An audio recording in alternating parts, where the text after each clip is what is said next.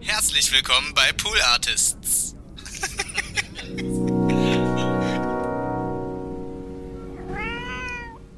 Ricarda, wir reden so viel und gerne über, über die schönste Stadt der Welt, über Köln am Rhein und äh, wie schön es da es. ist und so weiter und so fort. Aber du kommst gar nicht aus Köln. Du lebst da jetzt schon sehr lange, sehr glücklich, aber du kommst aus einer ganz, ganz anderen Stadt, aus einer ganz Aus anderen Mordor. aus, dem Mordor, aus dem Schattenreich, möchte man sagen. Ja. Bahngleis, Dreiviertel. Ja, Du kommst nämlich aus, wir, wir sprechen es einfach aus an Ja. der Stelle, du kommst aus Düsseldorf. ja, daher komme ich. Du, also du bist Lass es aufgewachsen. wirken und- kurz. und- und- Ja, Habt ihr es alle verdaut? ich ja, hoffe es. Okay, ich hoffe es. gut. ja. Ich ja. hab-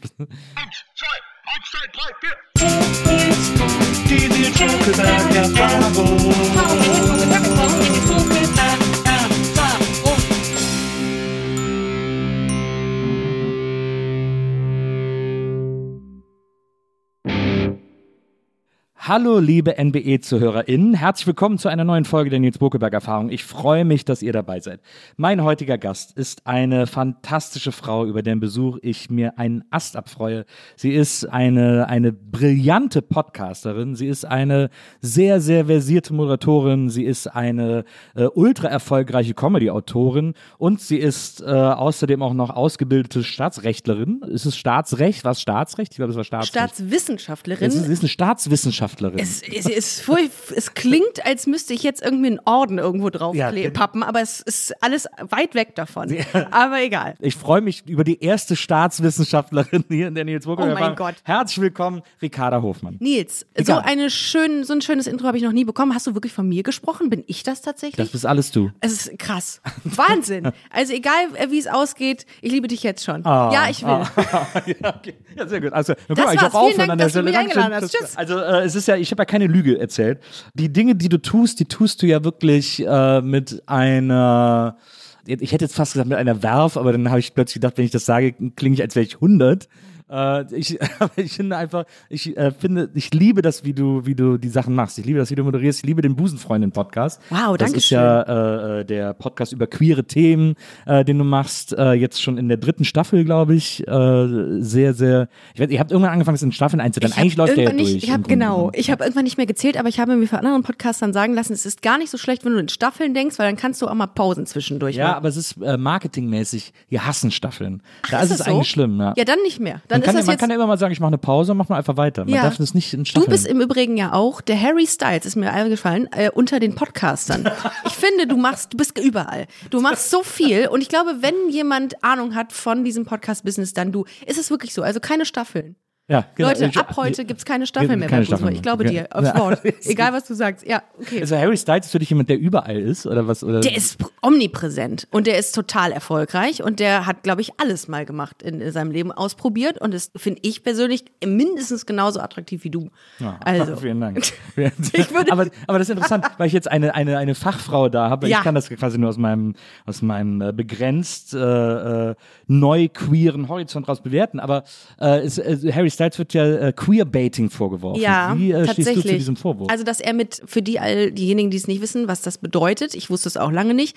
Queerbaiting ist, wenn man mit gewissen Attributen um sich wirft, um der LGBT-Community zu suggerieren, ich bin einer von euch. So, genau, ne? und weil es so ein bisschen als quasi fast schick gilt, wenn man ein bisschen progressiver wirken Ich will. finde das persönlich gar nicht schlimm. Ich finde das sogar, äh, das bricht so das Männerbild auf. Diese Ja. toxische Maskulinität, finde ich, bricht das total auf und finde ich wahnsinnig ähm, erfrischend. Finde ich schön. Ich liebe das, wenn Männer äh, Nagellack tragen. Ich bin fast immer neidisch, dass ich das nicht so gut Ich aufgetragen schlecht heute aufgetragen. Hast du es auch? Ja, Zeig mal. mal. Hier, ganz schlecht, Oh, aber. Äh, ja, geil. Aber du hast gerade gesagt, neue queere Sphäre, neue queeres Leben oder Ja, was ja, hast ja, du gerade so gesagt? Ich habe das, ich hab das quasi erst sehr spät für mich entdeckt oder nicht entdeckt, aber Dass du queer bist? Ja, aber, oder mir eingestanden wahrscheinlich eher. Äh, Und das habe ich erst äh, so wie dieses dieses äh, im hohen Alter Late äh, out of the closet kommen sozusagen. Ja, Äh, das ist, das war bei mir auch so. Und das ist jetzt irgendwie, ich weiß ich, kann ich jetzt nicht sagen, zwei drei Jahre oder so erst, dass ich das so, sozusagen auch Als, darf ich sage. dich fragen, als was du dich definierst? Persönlich? Ich, es gibt ja dieses Label Pan, Ja. das finde ich aber ein bisschen, also eigentlich ist es das am ehesten, das bedeutet,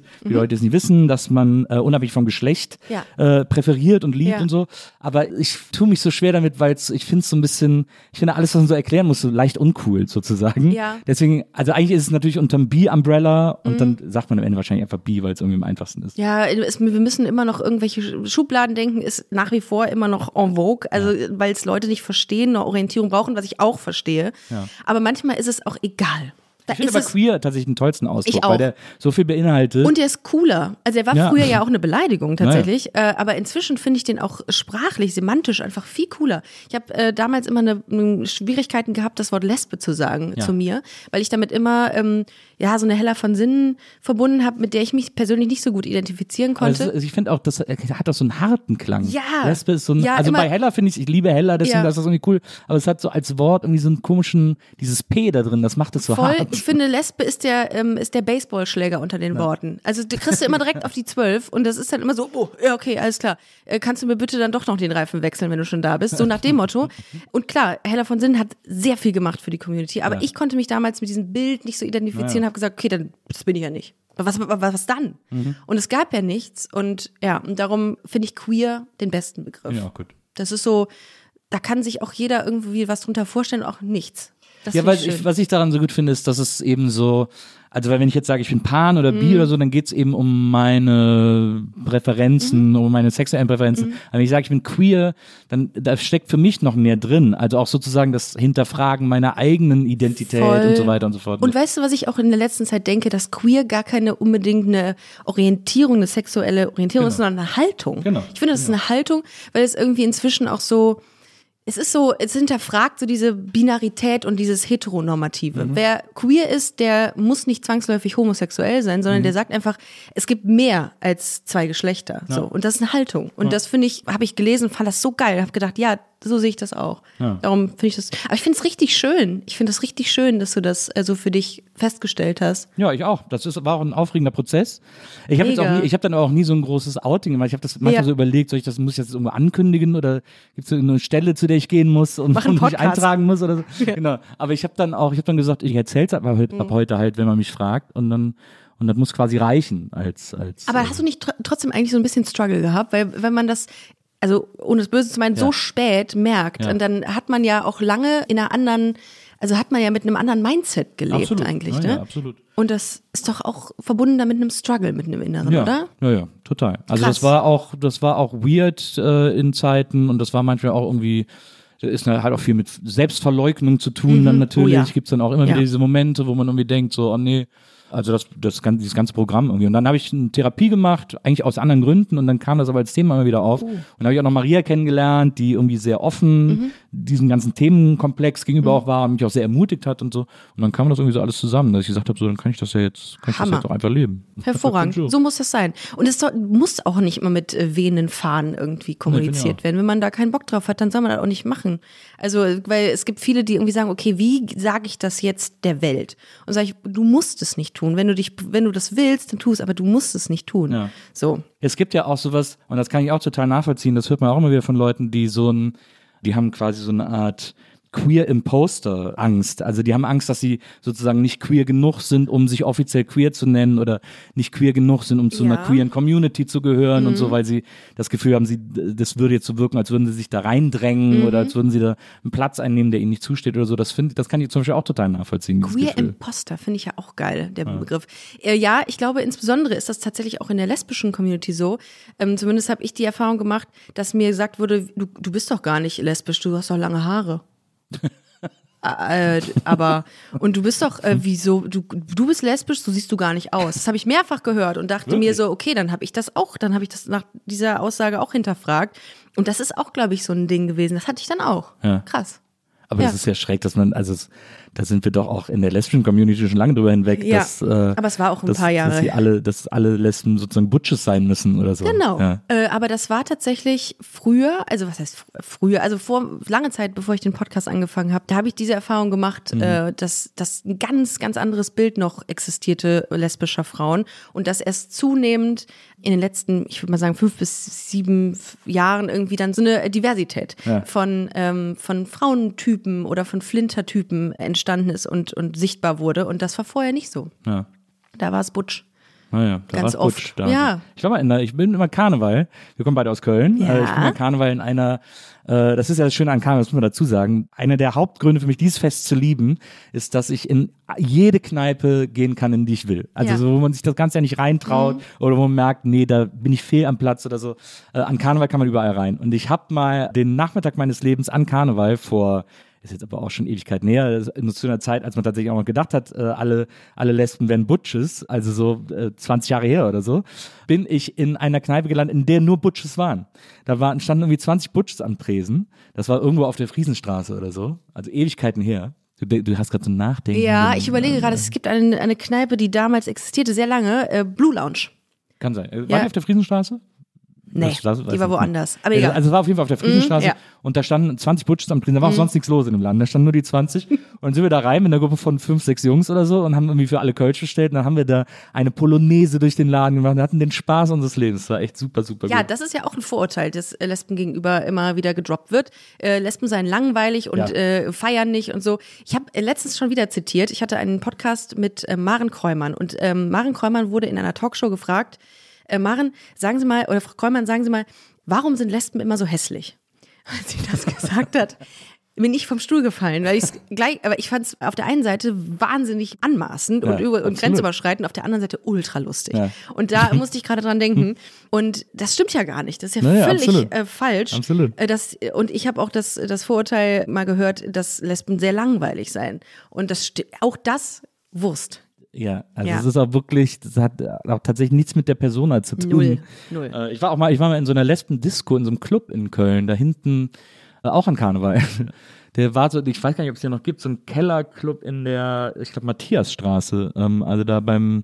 Das war, das, Entschuldigung, ich esse gerade ein? Haribo. Ja, das, das war die Blue, das kann sein. War, war das die Blue Lounge? Das ist die Blue Lounge Ja. gewesen. Genau. Ja, da war ich mal drin an Karneval. So. Hab gefeiert. Hat, äh? Mhm. hat eine wahnsinnig tolle Frau mit mir getanzt.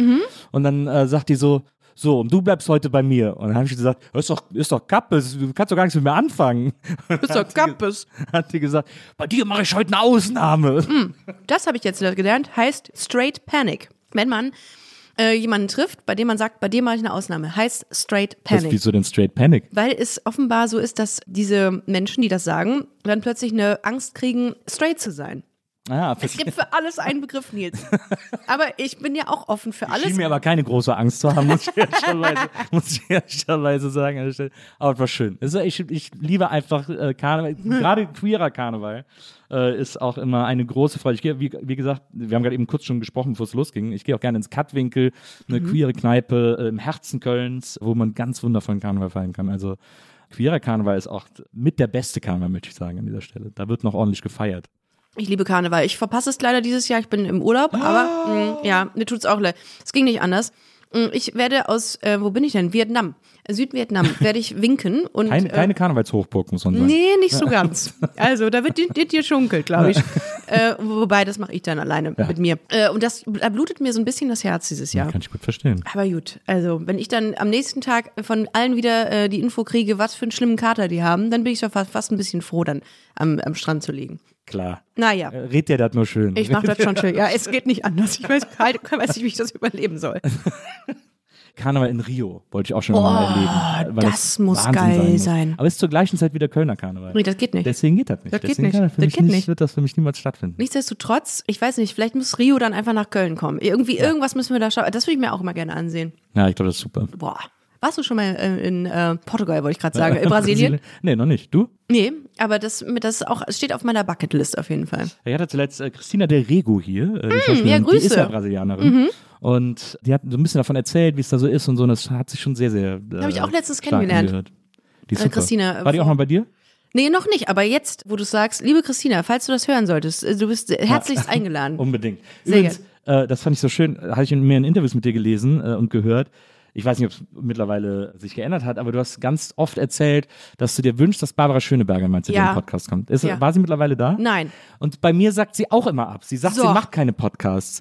Und Ja, aber, aber selber die ganze Zeit hier mit den Waffeln einer Frau den Podcast mag. So, äh, also da sind jetzt äh, hast du zwei Leute, liebe Ja. Barbara, die äh, mit dir mal eine Podcast-Folge. Und das sind, wir sind nicht irgendwer. Wir würden auch ein Doppelinterview machen. Ein NBE Busenfreundin Special. So. Interview mit Barbara Schöneberger. Und hier auch wieder eine Einladung, geht raus. Und jetzt, nachdem das Magazin leider eingestellt wurde, Ja. ich habe heute Morgen äh, was dazu gelesen, hast du ja auch ein bisschen mehr Zeit. Absolut. Keine Shootings mehr. Man sieht ja dann, wie sie diese Fotoshootings dafür macht. Und so. Die muss auch nicht kein Editorial mehr machen, keine Texte abnehmen. Barbara, ist ja es, ist, es ist nicht langweilig mit uns.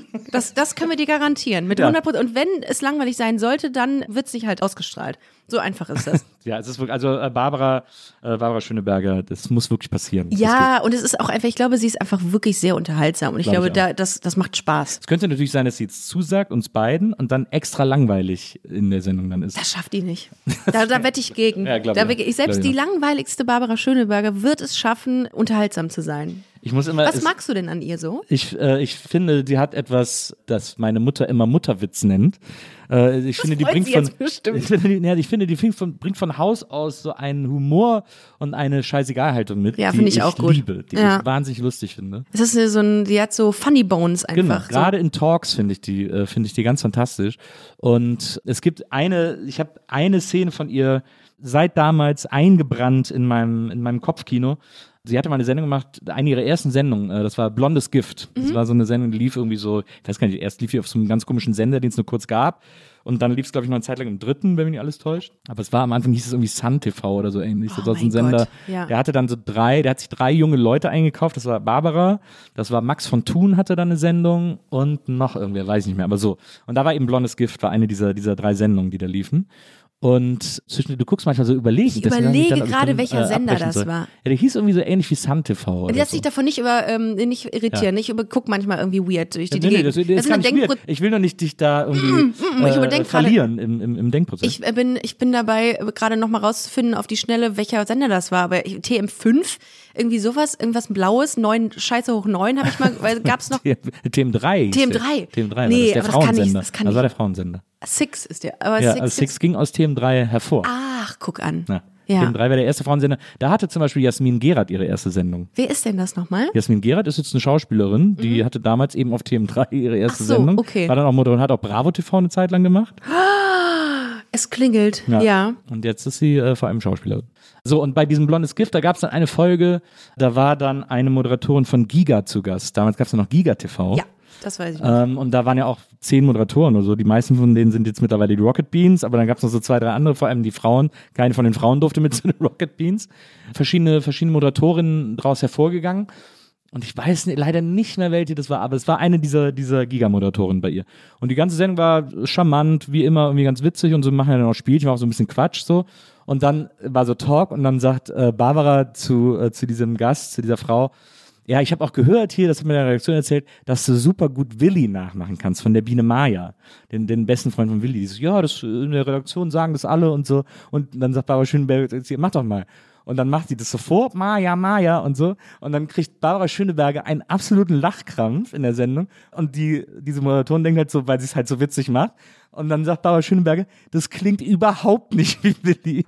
Die verarschen dich alle seit Monaten. Das, Und das es hat mag ich. wirklich gar nicht so geklungen. Das war so eine lustige Szene. Wie die ist witzig mir bis ist das heute, habe ich die trage ich Aber in meinem Herzen. in dem Moment dann diese Si- Situation zu brechen, es wäre aber auch total unlustig, wenn sie sagen würde, stimmt, Ja. klingt so. Ich, darum ist das alles vollkommen richtig, in dem Moment zu sagen, komm, Ja. lieber ehrlich sein.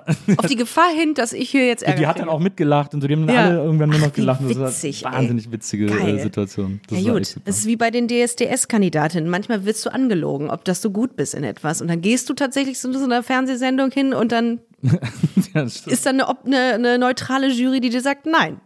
Ja, neutral bei der. DSDS-Jury ist es natürlich auch. Gut, ja, relativ. Hast du diesen ganzen Skandal jetzt mitbekommen? Mit Um die- Ka- Katja mit Katja Krasavice?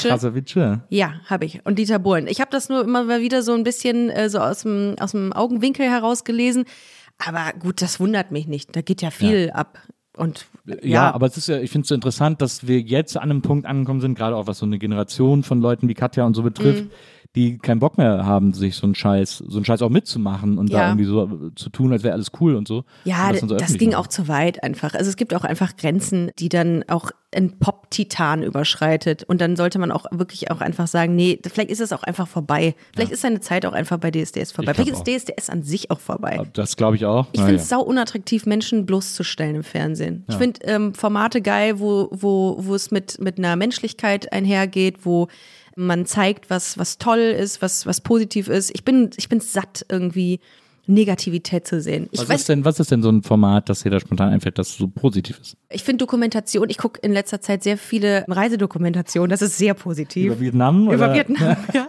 Warte mal, lass mich mal. Ich finde zum Beispiel, ähm, ich finde, ähm, bin ein großer Fan von den Discountern. Ich weiß nicht, ob du Ja, die diese. Sendung kennst. Genau. Ich kann dir zum Beispiel sagen, dass ich total genervt bin von so Internet, so InfluencerInnen, die immer alles zerreißen und zerpflücken. Die Leute sehen und dann sie öffentlich anprangern und an den Pranger stellen. Mhm. Ich kann das nicht mehr, ich weiß, dass es gut gemeint ist und dass man einen Lerneffekt daraus ziehen Mhm. soll, aber ich kann es nicht mehr sehen. Es ist mir zu, es ist mir zu negativ. Ich bin, mich zieht das so runter alles. Das ist aber eine, ich, ich habe das Gefühl, das ist eine, ein allgemeines Gefühl, das gerade so überall entsteht und Voll, brodelt, dass, ja. dass die Leute alle denken irgendwie so, ja, es gibt durchaus, es gibt valide Kritik, es gibt auch Leute, die sich scheiß verhalten, das muss man outcallen und so weiter und so Ja, fort. Aber wir voll. müssen auch mal jetzt langsam einen Weg finden, wie wir alle irgendwie zusammen das Ding hier geregelt kriegen. Absolut, absolut. Und darum ziehe ich mich zunehmend so ein bisschen aus, aus dem Internet zurück. Ah, Was heißt mal, aus ich ich Ja, hab einfach, bin einfach so müde von Instagram und Co. Und das, das ist so blöd, weil das ist, ich habe so eine großartige Hörerinnenschaft, die natürlich auch irgendwie was sehen will.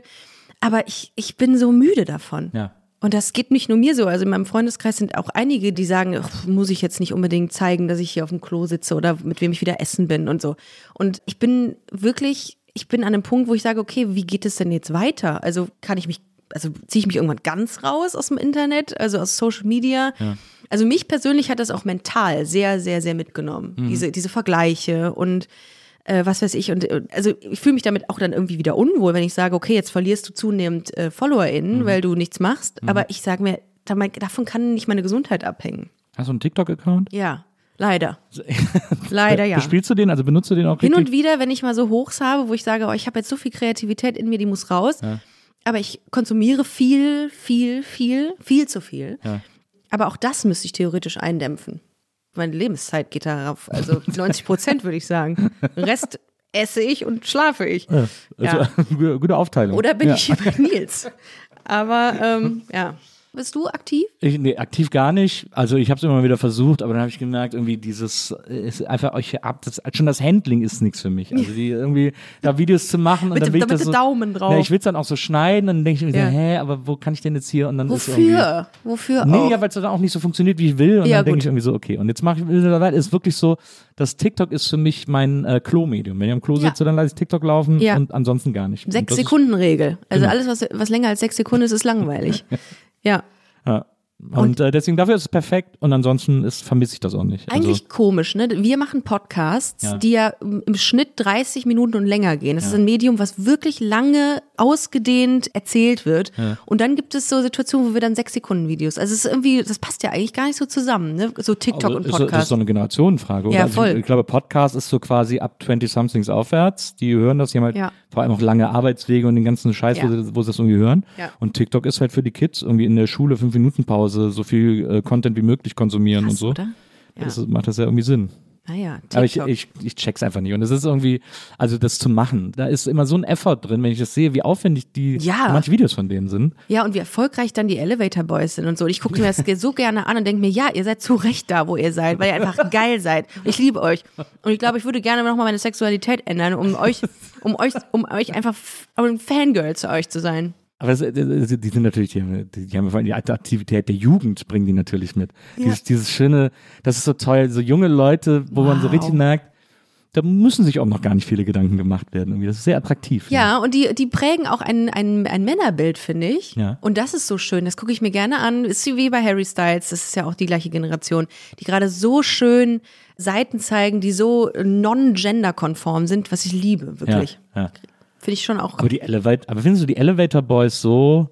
Die, wie heißt der? Jacob Rott Heißt der so? Ich weiß nicht, wie die, du weißt, wie die einzelnen heißen? Nee, ich weiß nur den. Und, und diesen Tim Schecker. Tim Schecker. Das sind jetzt schon zwei. Tim, ja, und Ja. dann hört es auch auf, glaube ich. Tim Schecker ist der mit den wunderschönen Zähnen, die aussehen, als würde er sie, hätte sie sie einmeißeln lassen. und Jacob Rod ist der, der irgendwann, ich glaube, der wird nie graue Haare haben. Der wird immer schwarze Haare haben und sieht immer, hat immer sehr äh, schöne Ketten an und, Ja. ähm, und, und ähm, Crop Tops, glaube ich. Weißt du, Ah, was ein ja. Crop Top Mhm. ist? Ja, ja, klar, Ja? so ein abgeschnittenes Oberteil. Voll, genau. Ja. Ja, gut, es läuft doch hier. Von wegen äh, hier zu alt. Und, Nee, äh, Crop Tops hatten wir auch schon in den 80ern. Deswegen. Stimmt. Also- die sind einfach nur wiedergekommen. Ja, klar. Hattest du auch Buffalos? Wow, wir, wir switchen Ich hatte hier zu wieder. Viva-Zeiten Buffalos, als ich äh, mit 17 bei Viva angefangen habe. Du hast bei Viva stimmt, das habe ich auch Äh, gelesen. 93 war das ja. Äh, da hab ich Wie ja da geil ist das eigentlich? Und war ja einer der ersten drei Moderatoren. Und da. Nils, ich habe Fragen. Ja, du kannst mich alles fragen, aber da hab ich, äh, da hatten wir so ein, äh, ein Styling eben, die uns immer ausgestattet haben mit Klamotten. Wir hatten noch immer einen vollen Schrank. Du bist zur Aufzeichnung du hattest wieder neue Klamotten im Schrank. Du hattest einen eigenen Schrank, der immer voll war mit neuen Oh Klamotten. mein Gott. Und da waren immer so ein, wie so ein Engelschor bitte einblenden ja, jetzt. Total. Und da waren immer Buffalos, dann immer neue Buffalos mit, so- mit so 20 Zentimeter, 30 Zentimeter Plateausohlen und so. Die habe ich immer getragen. von einer Zeit 90er dann, ne? 93. 93. 93, 94. Also 93. jetzt dieses Jahr ist 30 Jahre Viva. Ende des Jahres. Ich liebe Viva. Ich liebe MTV. Ich habe alle Musiksender geliebt. Das war für mich der Inbegriff von Musik. Da hat man noch, da hat man sich gefreut auf Musik, wenn man wusste, es kommt irgendwann ein neues Musikvideo raus. Hier der Release von, keine Ahnung, Blümchen, neues Song. Ich war großer Blümchen-Fan. Was ist dein, was ist dein liebster Blümchensong? Es ist vorbei. Ja. Das war jetzt zum, und ich bin wieder hier. Mhm. Ja. Also Blümchen war dann auch öfter da. Du hast auch, du hast Jasmin Wagner natürlich auch Natürlich. getroffen. Aber mein Lieblingssong war Eisblumen aus Eifersucht. Eisblumen, dä, dä, dä, Hängen an meinem Fenster. Äh, Jede Nacht lieg ich wach und ich sehe Äh, Gespenster. So. Okay, wow. Ich wusste nicht, dass ich das noch Ich war großer weiß. Blümchen-Fan. Aber Gib mir noch Zeit ist natürlich Gib mir fantastisch. noch Zeit. Und da war eine harte Message hinter, ne? Nämlich äh, nicht jemanden zum Sex zu drängen. Also Natürlich. das war schon richtig gut. Ein kleines bisschen nur. Gib mir ein Küsschen und dann geh bitte wieder heim. heim. Lass mich bitte allein. Heute Nacht bin ich noch nicht so weit. Bitte gib mir noch Zeit. Da gab es ja später dann die, Deeper die, Shit. da gab's ja die härtere Version Ja, von. ja, das war dann. Sam Jonah. Kennen Sie sich an Sam Jonah erinnern? Ja. Deutschsprachige Girlgroup. Ja, wird klar. es heute passieren? Wird was laufen zwischen ihm und mir? Wird es so wie alle erzählen? Oder werde ich mich voll blamieren? Die waren super. Warte, ich habe keine Melodie dazu, aber der Text, der Ja, kommt Summer mir irgendwie Jonah bekannt. geil. Summer Jonah, war die nicht, äh, war das nicht Produkt einer Casting-Show? nee, ne? Das nein. gab's noch nicht. Weißt du, erinnerst du dich an die erste Popstar-Staffel dann? Ja klar, No Angels. Ja, und da habe ich letztens das, einen Clip gesehen dazu, wie sie das erste Mal Daylight in Your Eyes gehört und vorgespielt bekommen Ja. haben. Total toll. War auch wirklich die beste Staffel ever. Ja. Danach ist es den Bach runtergegangen. Luca Pagadi, was hatten wir noch? Ja gut, danach kam noch Over- Roses, das war noch okay. Overground Roses war noch so, War zweite ja. Staffel, genau. Aber dann wurde es natürlich ganz schnell sehr albern. Also man's Pagadi war super weirde Staffel, muss man ehrlicherweise sagen. Overground. Overground und wie hieß die Frauenband? Das waren dann zwei Bands. Das waren noch dann Overground und hier mit der blonden Tänzerin, die war, äh, die war super. Room 2012, das war auch ganz furchtbar. Queensberry. Queensberry, genau. Ja, oh, Genau, das, die hatten, einen, die hatten einen geilen Song, Hot Summer. Obwohl, nee, Queensberry war, glaube ich, auch nochmal eine Einzelstaffel. Ich glaube, Overground, ich glaube, aber eine, die bei der Band in der Overground-Staffel war, war dann noch bei Queensberry. Aber ich Ah. weiß, dass bei der Overground-Staffel haben dann Overground auch gewonnen, aber die sind quasi, die, die Idee der Staffel war, dass die ganze Zeit eine Girl-Group gegen eine Boy-Group antritt. Ah, okay. Und dann war Ja, äh, Girls gegen Overground, Boys. genau, dann war Overground die Gewinnerband, sozusagen die Boygroup.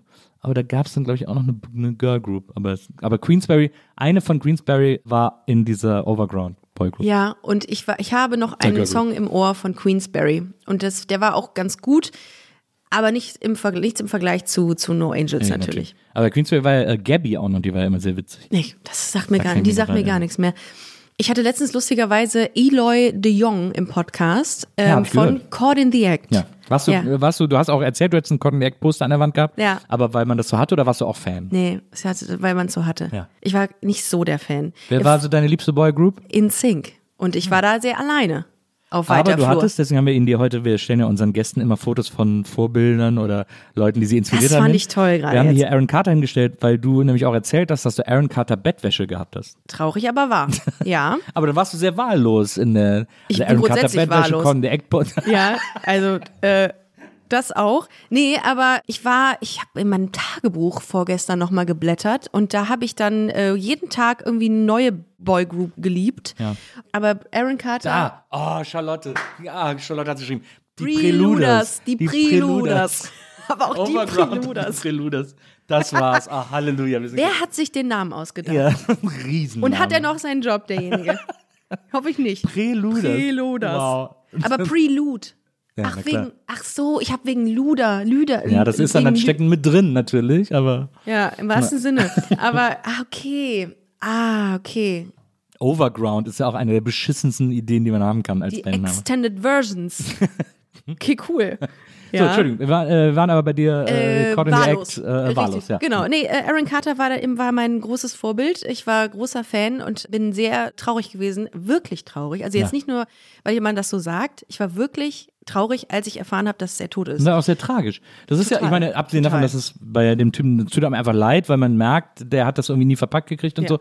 Aber andererseits natürlich ist das ja dann für dich auch besonders tragisch, weil das eben man so ein Stück Kindheit weggeben Ja, muss. und ich habe mich, ich war in Erlangen, ich hatte einen, einen Live-Podcast da und dann habe ich das im Nachgang gelesen und mich hat das wirklich so umgehauen, dass ich danach keinen Bock mehr hatte, was mit allen trinken zu gehen. Weil ich gesagt habe, sorry, ich finde das gerade voll schlimm.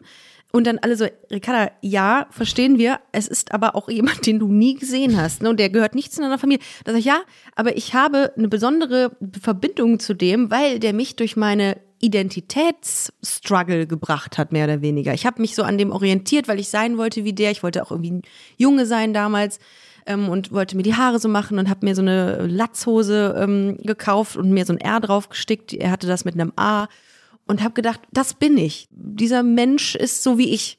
Und darum tat mir das so ein bisschen weh, so ein Tag. Ja. Auch wenn sich das weird anhört. Das ich finde, gebe das ich sich zu. gar nicht weird. Ich finde das sehr äh, relatable. Aber, äh, Wir hatten ja nichts. aber in Sync, das war schon irgendwie, ich weiß nicht, die waren irgendwie. Die waren scheiße. Ja, also früher waren die nicht cool. Es gibt auch eigentlich keinen Hit von InSync, oder? Bye, bye, bye. Stimmt. Bye, bye, der bye. Hit. Stimmt, das Bye, gab Bye, Bye Dance for Fans Ja. und des, wegen dieses Liedes bin ich in eine Tanzschule gegangen und wollte Bye, bye, bye lernen zu tanzen. Mhm. Es war gruselig, sagen wir, wie es ist. Und ich habe es auch nicht richtig bis zum Ende gemacht. Ich habe zwei Stunden mitgemacht und habe dann gesagt, ich kann das hier nicht, bin ich bin Körperklaus.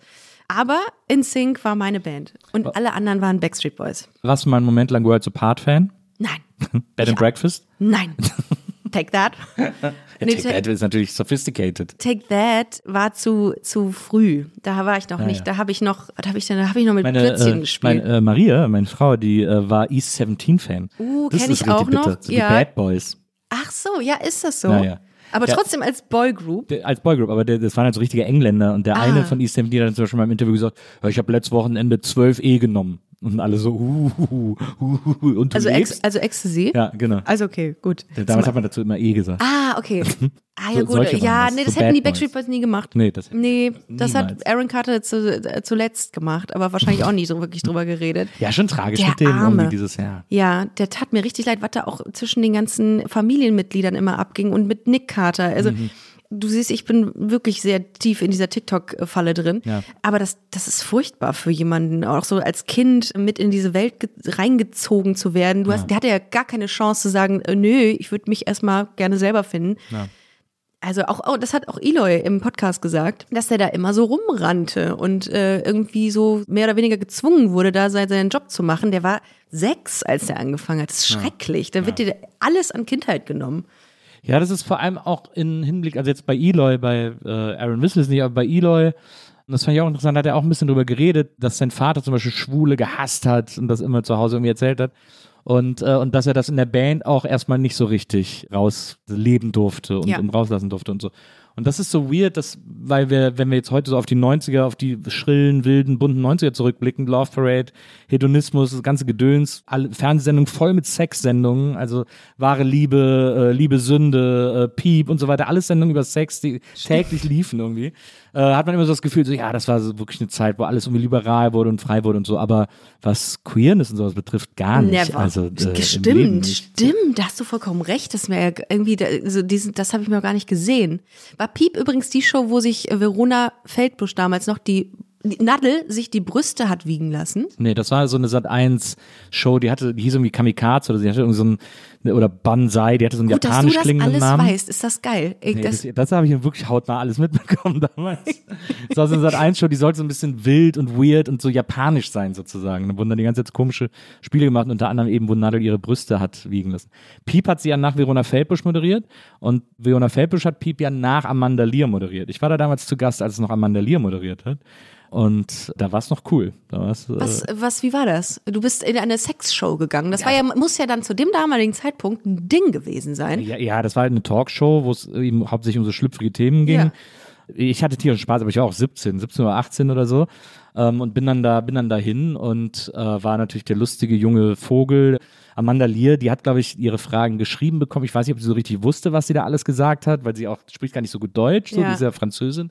Ähm, und hat sich da so ein bisschen, hat so ein bisschen gerade gebrochen, irgendwie äh, die Fragen gestellt.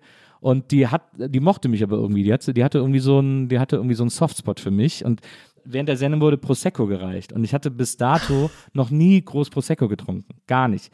Und dann habe ich den da getrunken, das ist aber lecker, weil ich kannte so Sekt, den mochte ich nicht, aber der Prosecco war irgendwie lecker. Ja.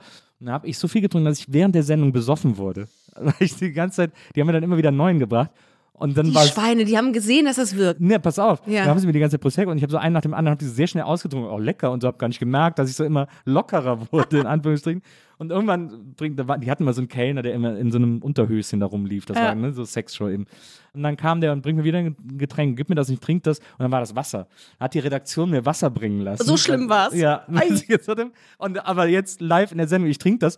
Boah, das ist ja Wasser, bring mir sofort wieder Prosecco. Die haben sich in der Regie wahrscheinlich gedacht, so jetzt machen wir, jetzt müssen wir das auswechseln, es wird immer schlimmer. Ja. Gib dem Jungen bitte Wasser. Ja, ich habe dann wieder Prosecco bekommen. Und Aber wir haben alle sehr gelacht. Ich war auch sehr charmant dabei. Also, es ist ja, ich Also, bin- solange du da bin, nicht Ich bin irgendwas- Gott sei Dank kein unangenehmer betrunken, ne? sondern es, ist, es, passt, es geht irgendwie immer noch ganz gut. Ja, da geht's ja auch drum, schlüpfrig zu werden, wahrscheinlich. Genau. Insofern, Ja, genau. also Win-Win. aber ich denke da gerne an zurück, das war lustig, ich hatte da irgendwie Spaß, das war irgendwie total angenehm mit dem. Wie warst du nicht eigentlich der coolste Mensch ever, äh, das in der Zeit, als du äh, Viva-Moderator warst? Das muss doch total äh, für Neid gesorgt haben in deiner Schule oder für Ansehen. Ja, nee, klar. Also natürlich hat das für Neid auch gesorgt. Äh, Ich bin dann aber auch nicht mehr so oft zur Schule gegangen. Ich habe dann auch die Schule abgebrochen, weil das nicht mehr interessant halt. war. Ja. Okay, ja.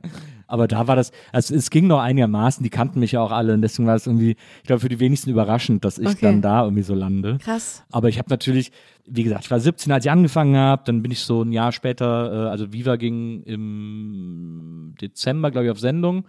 Ein Jahr später bin ich 18 geworden im Oktober.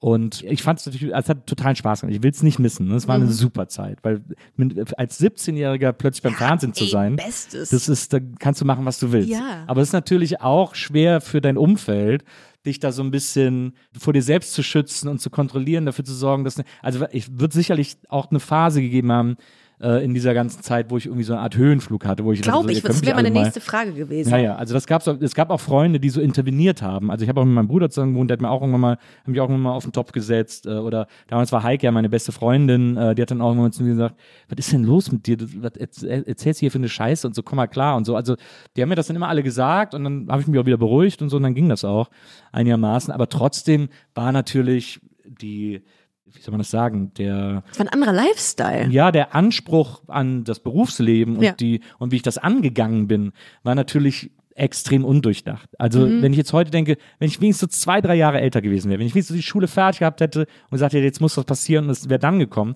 dann wäre, glaube ich, vieles ein bisschen anders gelaufen und vielleicht nachhaltiger vor allem. Also weil ich habe natürlich alles hinter mir verbrannt, weil es mir egal war. Und wenn ich ein bisschen mehr Lebenserfahrung gehabt hätte, hätte ich vielleicht mehr gecheckt, da was draus zu machen sozusagen. Meinst du Kohle verbrannt oder hast du auch. äh, Kohle weiß ich gar nicht, ob es so sehr um Kohle ging, aber eben eine Karriere draus zu machen. Also ich Okay. habe ja dann, ich war dann Ah, mit DSF okay. danach. Ja. Das hat auch totalen Spaß gemacht. Ja. Äh, da war ich auch noch quasi genauso lange wie Viva, auch vier Jahre. Aber das hat natürlich überhaupt keiner mehr geguckt. Also es nimmt ja keiner wahr, eine Fun-Sportsendung DSF, egal wie gut die war oder wie viel Spaß die gemacht hat. Und danach war dann auch völlige Funkstille. Da ist dann einfach gar nichts mehr passiert. Und ist das dann nicht eigentlich so dieser, dieser harte Prall in die Realität wieder? Ist das dann richtig schlimm? Also hat man dann so ein wirkliches Down? Wird man depressiv? Ja. Wenn man so ein High hatte Ja, mit also Viva ich, und Co.? Ich glaube, ich, glaub, ich habe das ein paar Mal hier schon erzählt, irgendwie wie das, wie das damals für mich war. Ich bin dann Vater geworden, genau zu dem Zeitpunkt, als das Okay. alles vorbei war.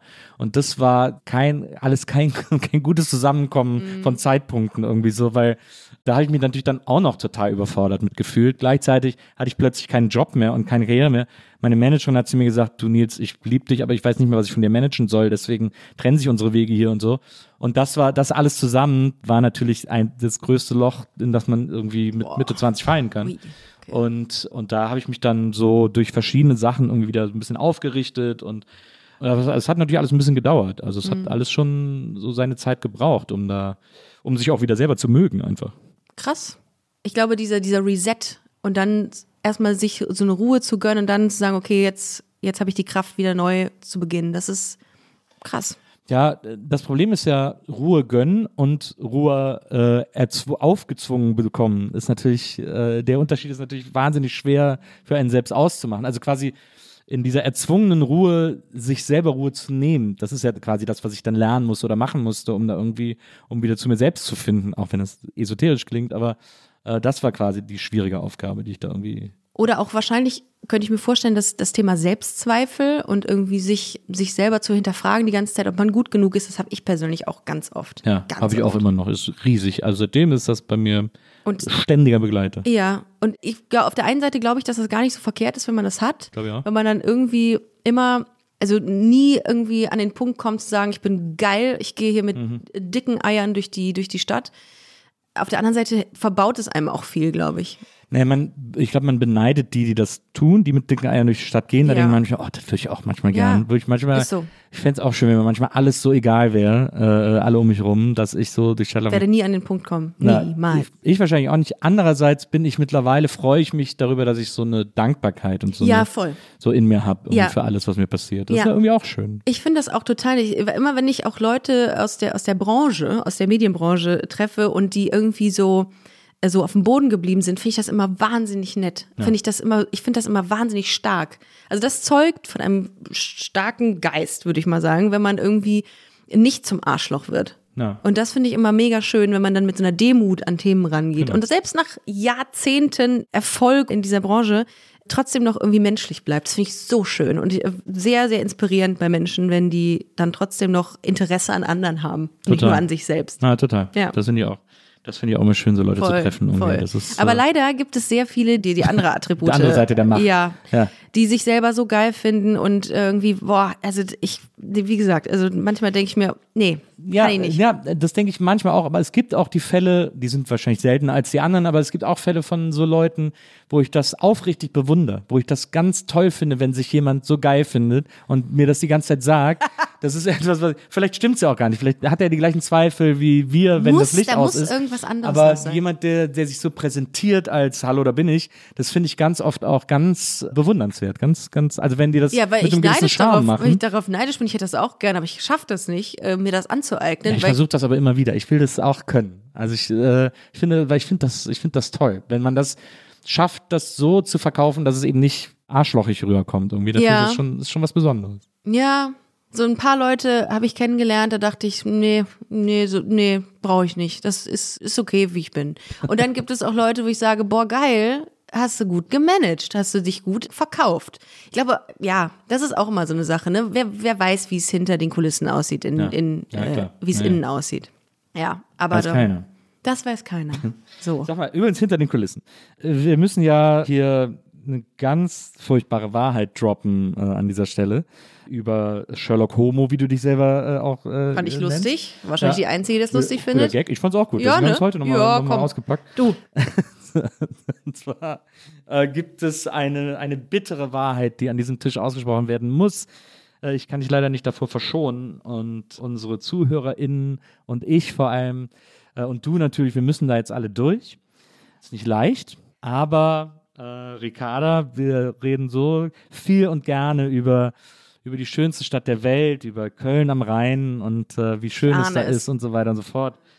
Aber du kommst gar nicht aus Köln. Du lebst da jetzt schon sehr lange, sehr glücklich, aber du kommst aus einer ganz, ganz anderen Stadt, aus einer ganz aus anderen Mordor. aus, Mordor, aus dem Schattenreich, möchte man sagen. Ja. Bahngleis, Dreiviertel. Ja, Du kommst nämlich aus, wir, wir sprechen es einfach aus an Ja. der Stelle, du kommst aus Düsseldorf. ja, daher komme ich. Also du bist Lass es aufgewachsen. wirken und- und kurz. Ja, Habt ihr es alle verdaut? ich ja, hoffe es. Okay, ich hoffe es. gut. ja. Ich ja. Du bist ja aufgewachsen, bist zur Schule gegangen und so weiter und so fort. Ist dann, bist du dann direkt nach der Schule nach Köln gegangen? Oder? Nee, ich bin äh, zuerst nach Würzburg gezogen, um Oh. da Political and Social Studies zu Und studieren. Staats, Staatswesen. Das kam danach, Staatswissenschaften. Ich sag mal so, das war nicht geplant. Meine Eltern haben gesagt, Ricarda, mach was, weil sonst sind wir böse auf dich. Und dann habe ich gesagt, ja, okay, dann nehme ich jetzt irgendwas, was kein NC hat, weil meiner zu schlecht war. Und dann habe ich, das war ein neuer Studiengang, der gerade irgendwie angefangen hat. Und habe ich gesagt, komm, egal. bist, du, bist du Einzelkind? ja. Ja. Ja. Oh, Ja, ja. Und gleich die traurige Stimme aufgelegt. Absolut, ja. Und die kleine Violine spielt auch im Hintergrund, falls du ihr hörst. Und dann habe ich das gemacht. Ich wusste aber von Anfang an, das ist nicht das, was ich machen will. Ich will Unterhaltung machen. Ich will mir was ausdenken. Ich will was schreiben. Ich will, wenn ich gewusst hätte, dass es Podcast gibt, hätte ich schon da einen Podcast gemacht. Ich habe das gemacht, weil ich meinen Eltern Gefallen tun wollte. Und da habe ich sechs Jahre verloren durch meine Eltern. Aber ja. ist nicht, aber ist nicht, aber hätte es nicht einen Studiengang gegeben, der sozusagen näher an Unterhaltung gewesen wäre als Political Studies? Also ich meine- alle. Ja, eben. Wahrscheinlich alle, Ja, selbst eben. BWL. Ich weiß nicht, ich war dumm. Ich war, ich war einfach nur dumm. Ich habe einfach gesagt, ja, ja, ja, ja, ja. Klingt ja erstmal interessant. Ja, das, grundsätzlich. es klingt gut und äh, ich habe auch tatsächlich in den Modulen, ich habe mir dann auch mal einen, einen Blick in dieses in die Struktur dieses Studiums gegönnt und da stand dann drin großer Anteil Medienwissenschaften Ah ja. Und das stimmte gar nicht, weil das war dann einfach nicht so. Das war in dem dann habe ich das halt nicht gehabt, aber ich habe nur deswegen diesen Studiengang gewählt, weil ich das so spannend fand. Ja, aber am Ende des Tages will ich gar nicht so darüber äh, lästern, weil es hat mir schon viel gebracht, weil ich irgendwie viel gelernt habe und auch so fürs Leben habe ich gelernt. organisieren sozusagen Nicht so. zu organisieren, Ja. das fällt mir bis heute noch schwer, aber das war nicht verkehrt. Aber ich hätte tatsächlich lieber bei Viva moderiert, sagen wir es so. Aber, Und auch ähm, was und alles Verbranntes hinter mir gelassen. aber äh, Würzburg ist eine gute Stadt. Ja, voll. In Würzburg, ich war früher sehr oft in Würzburg. Ja, Wir sind immer warum? zum Feiern gefahren. Was? Ins Airport. What? Äh, okay. und einer, einer meiner besten Freunde lebt in Würzburg. Der hat äh, Okay. im Airport eine eigene Bar gehabt. Ach, krass. Äh, und der hat dann später immer aufgelegt. Mit dem hatte ich ein DJ-Team. Der hat dann später in Würzburg immer im Studio aufgelegt. Boah. Und äh, mit dem habe ich auch zwei, drei Mal da aufgelegt. Boah, und äh, mit geil. dem habe ich heute noch Peter aus Würzburg. Schöne Grüße. Peter, ja. Peter Mensing. Äh, und äh, deswegen war ich ganz oft in Würzburg. Also ich kenne die Ich mag Stadt gut. die, ich mag die Stadt, ich liebe diese Stadt. Die, Ja. äh, das ist auch äh, wie Aaron Carter Teil meiner Identität. Äh, insofern äh, Aber lebt noch. lebt, lebt noch, äh, ja, ist auch ein bisschen runtergerockt wie, äh, wie Aaron Carter auch. Nee, es war wirklich schön. Es gab nichts Queeres. Ich war absolut Ja, das heterosexuell in der Ja. Zeit. Ähm, eigentlich war gar nichts. Aber nichtsdestotrotz habe ich es geliebt da. Und danach bin ich nach Darmstadt gegangen. Und das war, äh, wow. das war, Du- genau, Du wolltest aber wirklich die ganz große Tour machen. die Ochsentour. Absolut.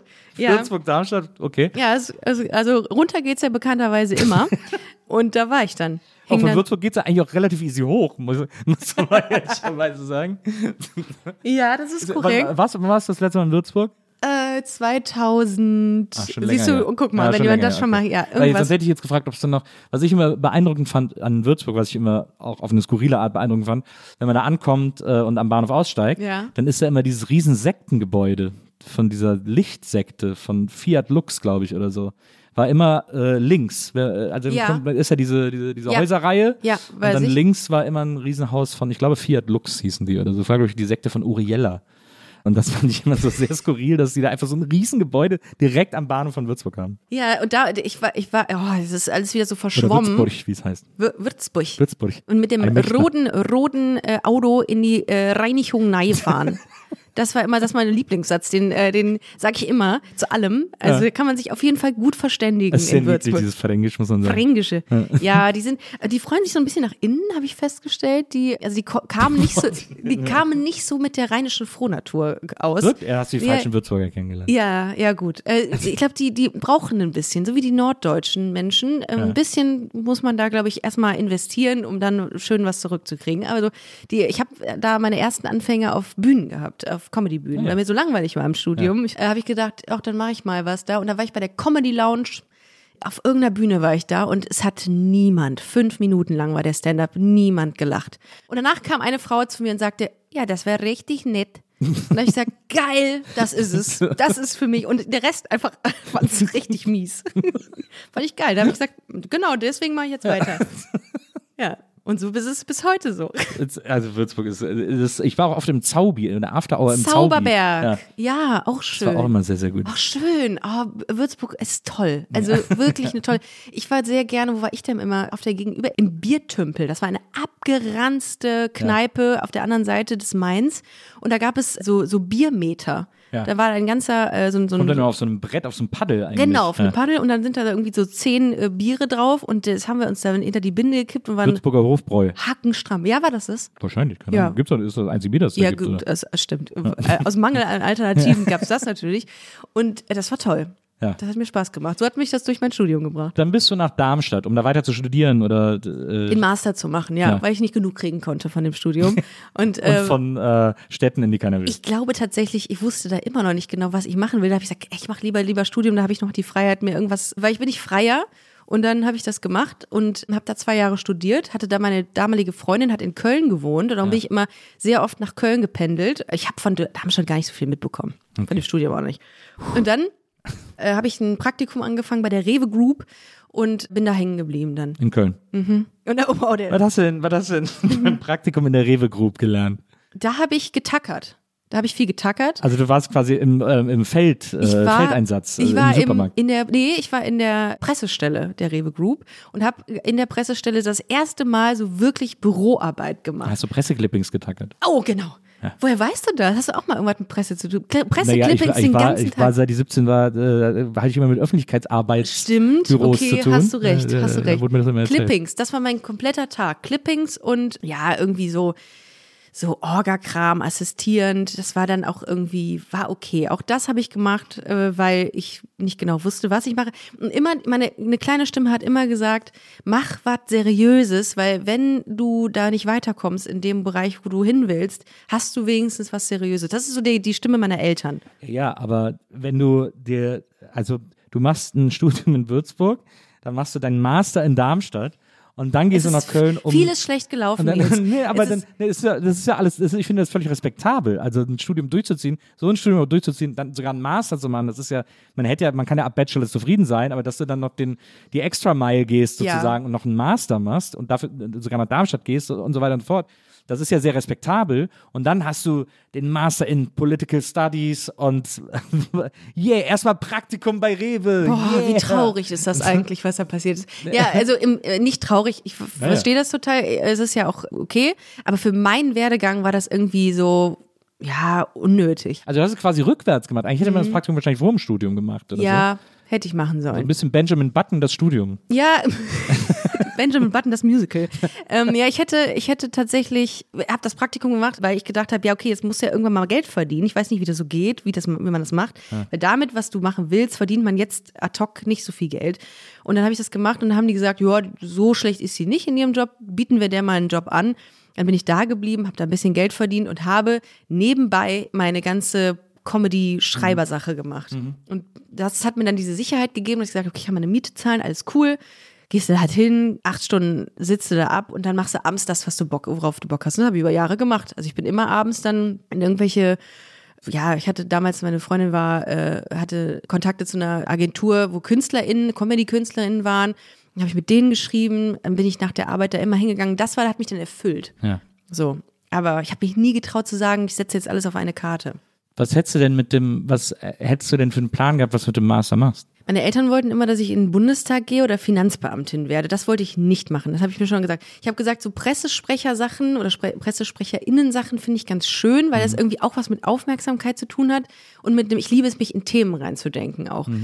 Aber so Corporate, also warum soll ich für ein Unternehmen, warum soll ich für RWE irgendeine Scheiße sagen? Ist mir doch egal, was die machen. Also nicht egal, um Gottes Willen, aber ich will nicht, ich will das nicht unterstützen.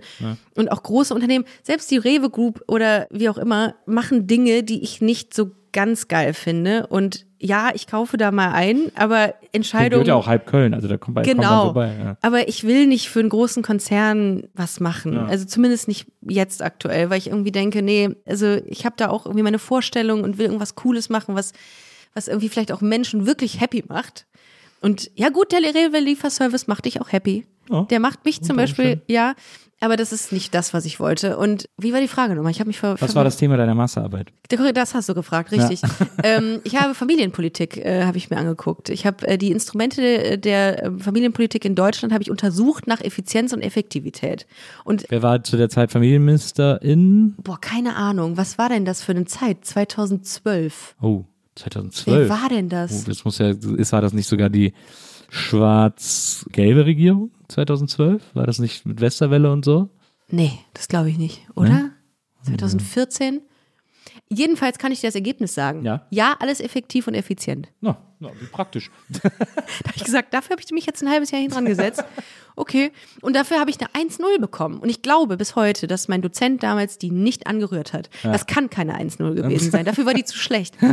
Aber ich habe gesagt, egal, hinterfragt das nicht, renn. Absolut. So. Kannst du den Titel irgendwie führen? Gibt es da irgendwie, ich weiß nicht, wie, wie es beim Master ist, kann man das irgendwie Nee, kann ich irgendwo hindrucken? Nee, kann ich nicht. Nee, kann ich schade. nicht. Äh, Ich, ich habe auch mal mit dem Gedanken gespielt, einen Doktor zu machen, weil es einfach geil ist, Ja. einen Doktor im, im Namen zu haben. Das ist einfach geil. Absolut. Aber das ist auch echt lange. Äh, Naja, egal. Gibt's ja auch, kann man auch günstiger ran. Ah, was hast du denn eigentlich für eine Ausbildung, äh, Studium? Gar keine. Aber ich habe äh, Okay. ich hab an der HFF studiert in München. Äh, szenische Regie an der äh, Filmhochschule in München. Nice. Ähm, Das finde ich viel geiler. Das hätte ich, das hätte ich mal. Ich wusste nicht, dass es sowas gibt damals. Ich hätte auch mal einfach googeln können. Es gab das Internet schon in meiner Zeit. Aber das finde ich super spannend. Ja, ich habe es aber nicht abgeschlossen, weil irgendwann Berlin attraktiver war als München und ich bin immer so gependelt und dann Mhm. Ja. irgendwann bin ich dann in Berlin geblieben, statt wieder zurück nach München zu fahren sozusagen. Wobei München auch echt schön ist. München ne? ist echt schön, aber wenn du da vier Jahre wohnst, dann weißt du auch, was daran nicht so schön ist. Und bei und mich hat's einfach genervt. Ich bin dann irgendwann sehr regelmäßig einfach auf der Straße kontrolliert worden. Äh, verdachtsunabhängige Personenkontrolle hieß das Warum? immer. Weil die einfach fanden, dass ich aussah, als wäre ich irgendwie Kiffer oder keine Ahnung, was die gedacht haben. Äh, Ich bin Boah. auf jeden Fall andauernd und ich, äh, also auf der Straße immer mal wieder und am Bahnhof immer. Wenn ich am Bahnhof, wenn ich irgendeinen Zug nehmen musste und ich habe dann irgendwann angefangen, okay, ich probiere Sachen aus. Ich bin mal im Anzug äh, abgereist. Ich habe mir mal die Haare geschnitten. Das ich habe mir ja die Haare krass. gegelt. Ich habe eine Brille getragen. Ich habe alles versucht und ich bin jedes Mal kontrolliert worden, wenn ich, wenn ich am äh, Münchner Hauptbahnhof war. Das ist super unangenehm. Aber ich hatte nie was dabei oder so. Es war jetzt nicht das Problem, dass ich was zu verbergen gehabt hätte, aber es war einfach mega, mega unangenehm. Da immer Oh ja, natürlich ist das so. Ich weiß noch einmal, hat mich eine Polizistin kontrolliert, also zwei Polizisten, eine Frau und ein Typ. Wo wollen Sie denn jetzt hin? Und ich sage, ich bin auf dem Weg nach Berlin. Und dann hat sie vorher gesagt, haben Sie irgendwas dabei, Drogen, irgendwas da? Und ich so, nee. Ja, sicher. Wo wollen Alles Sie denn hin nach. Berlin? Ach ja, in Berlin gibt's eh die besseren Sachen, ne? Und ich so, Wow. ich Wow, wann war das? Wie, Wie- wie, wie billig ist das denn jetzt? Also es war so, ja, es war äh, vor 20 Jahren ungefähr. Oh, krass, okay. Boah, wie übergriffig. ja, das war weird. Und das hat mich irgendwann, wenn ich dann nach Berlin kam, dann waren hier Riesenstraßen, Leute laufen im Schlafanzug äh, im Ja, Supermarkt, einen ist alles egal sozusagen. Das war dann irgendwie der attraktivere Ort. So, und deswegen bin ich dann hier geblieben. Aber da habe ich dann quasi das äh, Grundstudium schon hinter mir gehabt Mhm. und dann äh, so im Hauptstudium. Ich fand es auch doof, es gab so einen doofen Shift zwischen Grund- und Hauptstudium, weil im Grundstudium so dafür gesorgt, dass alle zusammenarbeiten, alle Kommilitonen, da werden die Projekte quasi immer so in Gruppe vergeben. Also die Produktionsstudenten müssen mit den Regiestudenten zusammenarbeiten und kriegen dann dafür ein extra Budget und so weiter und so fort. Und im Hauptstudium ist das plötzlich gar nicht mehr. Da ist dann jeder auf sich, aber ab Tag eins ist jeder auf sich selbst angewiesen und das fand ich irgendwie so sad. Und szenische Regie heißt auch Drehbücher schreiben. Das hieß damals noch auch Drehbücher schreiben. Also ich bin quasi der, ich glaube, ich bin der letzte Jahrgang, bei dem es noch im, im, Gang, im Studiengang drin war, weil ab danach gab es auch ein extra Drehbuchstudium. Oh, okay. Ähm, das gab es bei uns aber noch nicht, aber bei uns ist der Typ, der dann das Drehbuchstudium geleitet hat, war bei uns das erste Mal Drehbuchdozent und Michael Gutmann, fantastischer Autor. Und das war richtig super mit dem. Die Seminare habe ich auch noch sehr geliebt, die wir mit dem hatten, weil das Geil. war ein geiler Typ. Das war sehr, sehr inspirierend. Die an meine Kommilitonen haben den alle gehasst. Man muss auch sagen, ich war der Älteste im, in, äh, bei uns im Kurs, weil ich halt sehr spät Mhm. äh, studiert habe, nach dieser ganzen, vor allem nach diesem ganzen Leben, das ich schon hatte, Ja. sozusagen, äh, habe ich dann da angefangen und, äh, und deswegen war ich sehr entspannt. Deswegen Mhm. habe ich gedacht, ich gucke jetzt mal, was hier passiert. Voll. Und meine Kommilitonen, die waren natürlich alle sehr jung, oder nicht sehr jung, aber so Anfang 20 und waren so super hungrig und wollten sofort was erreichen und hatten irgendwie äh, Träume von weiß ich nicht was. Und äh, das war natürlich ein großer Unterschied. So in deswegen sind die mit dem nicht so gut klargekommen, weil der so sehr No-Bullshit-mäßig Mhm. war und gesagt hat, so, ja, finde ich scheiße die Idee. Und das haben die nicht so gerne gehört. Und ich fand das Krass. immer gut, wenn er mir das gesagt hat. Und dann bist du zurück nach Berlin. Dann bin ich nicht zurück, dann bin ich einfach nach Berlin. Ach so, ich da habe ja vorher warst noch du nie in Berlin gelebt, genau. Okay, Dann bin ich ja. nach Berlin und äh, dann bin ich nicht mehr zurück nach München sozusagen. Okay. Ja, ich war auch im letzten Jahr sehr oft in München. Ich finde es super schön da. Aber auch da ist es wieder wie das Gefühl in Berlin. Ich fühle mich da ein bisschen lost. Mhm. Ich brauche das, das Heimische irgendwie, dieses heimelige, kleinere. Ja. So, das, und das habe ich in Köln. Das habe ich immer. Ja, das ist ein großer Vorteil von Köln. Das habe ich, hab ich mich zuletzt noch mal mit einem Freund darüber unterhalten, wenn ich mich daran zurückerinnere. Wann immer ich in Köln irgendwo was trinken gegangen bin oder feiern gegangen bin, Hast du jemanden getroffen? nee, dann bin ich vor allem so oft danach besoffen, oftmals äh, zu Fuß nach Hause gegangen. Weil das Ja. man kann in Köln alles zu Fuß erreichen. Das, ist so schön. Ja, hier ist alles irgendwie so dreiviertel, so, so man hört immer dreiviertel Stunde mit dem Zug oder mit der Bahn. Ich habe das am Anfang manchmal auch in Berlin gemacht, Ja. Mhm. wenn ich irgendwo, aber das war, da war ich echt lange unterwegs. Das ich dann Ja, das kannst du gar nicht. Ja. So viele Füße hat man gar nicht, dass Das man stimmt. damit. Nein, das nee, kann man, in Köln kann man das tatsächlich sehr gut. Oder Fahrrad mache ich sehr gerne. Ich bin ja mittlerweile in so einem E-Bike-Alter auch schon angekommen. Also ich finde jetzt auch E-Bikes schön. Nimmst du den Akku dann immer so unterm Arm, klemmst du Ja, den ich dann habe so? ein E-Bike, aber das ist irgendwie, das ist auch schon was älter. Ich habe das mal so als Test zur Verfügung gestellt bekommen, dann wollte es keiner zurückhaben. Ich so, Okay. Und, ähm, Süße. Und das hat so einen sehr schweren Akku, den man immer so abmachen muss. Und da hab ich, deswegen fahre ich so selten damit, weil ich da keinen Bock drauf habe. Was sagst du eigentlich zu diesen äh, E-Rollern, die du über. Ich benutze die wahnsinnig gerne. ja? Ja. Okay, ich finde, das sieht immer, es sieht immer aus wie so eine Hexe, wenn man da so drauf ist. Dann Man sieht auch so- dumm so aus da drauf, aber es ist so eine gemütliche Art der Fortbewegung. Ich finde das, außer im Herbst, ne, ich kenne verschiedene Leute, die sich irgendwie Hände gebrochen haben, weil sie über nasses Laub damit gefahren sind und so. Ei, Vorsicht. ei, ei, ei, ei. Aber ich fahre damit einfach sau gerne. Ich finde die echt gut. Ich finde hier geil, es gibt ja, also es gab zumindest eine Firma, ich weiß gar nicht, kann man hier Firmen nennen? ja, kannst haben ja wir. nennen, was du willst. Äh, Also diese Emmy-Roller, die in, in Schwalbenoptik waren. Das hatte ich, das gab es mir in Berlin. Das habe ich hier äh, das diese erste Motorroller? Mal. Ja. Diese E-Motorroller. Diese E-Motorroller in Form einer Schwalbe. Großartig, finde ich super geil. Mhm. Ja. Grundsätzlich sind äh, Schwalben richtig schön.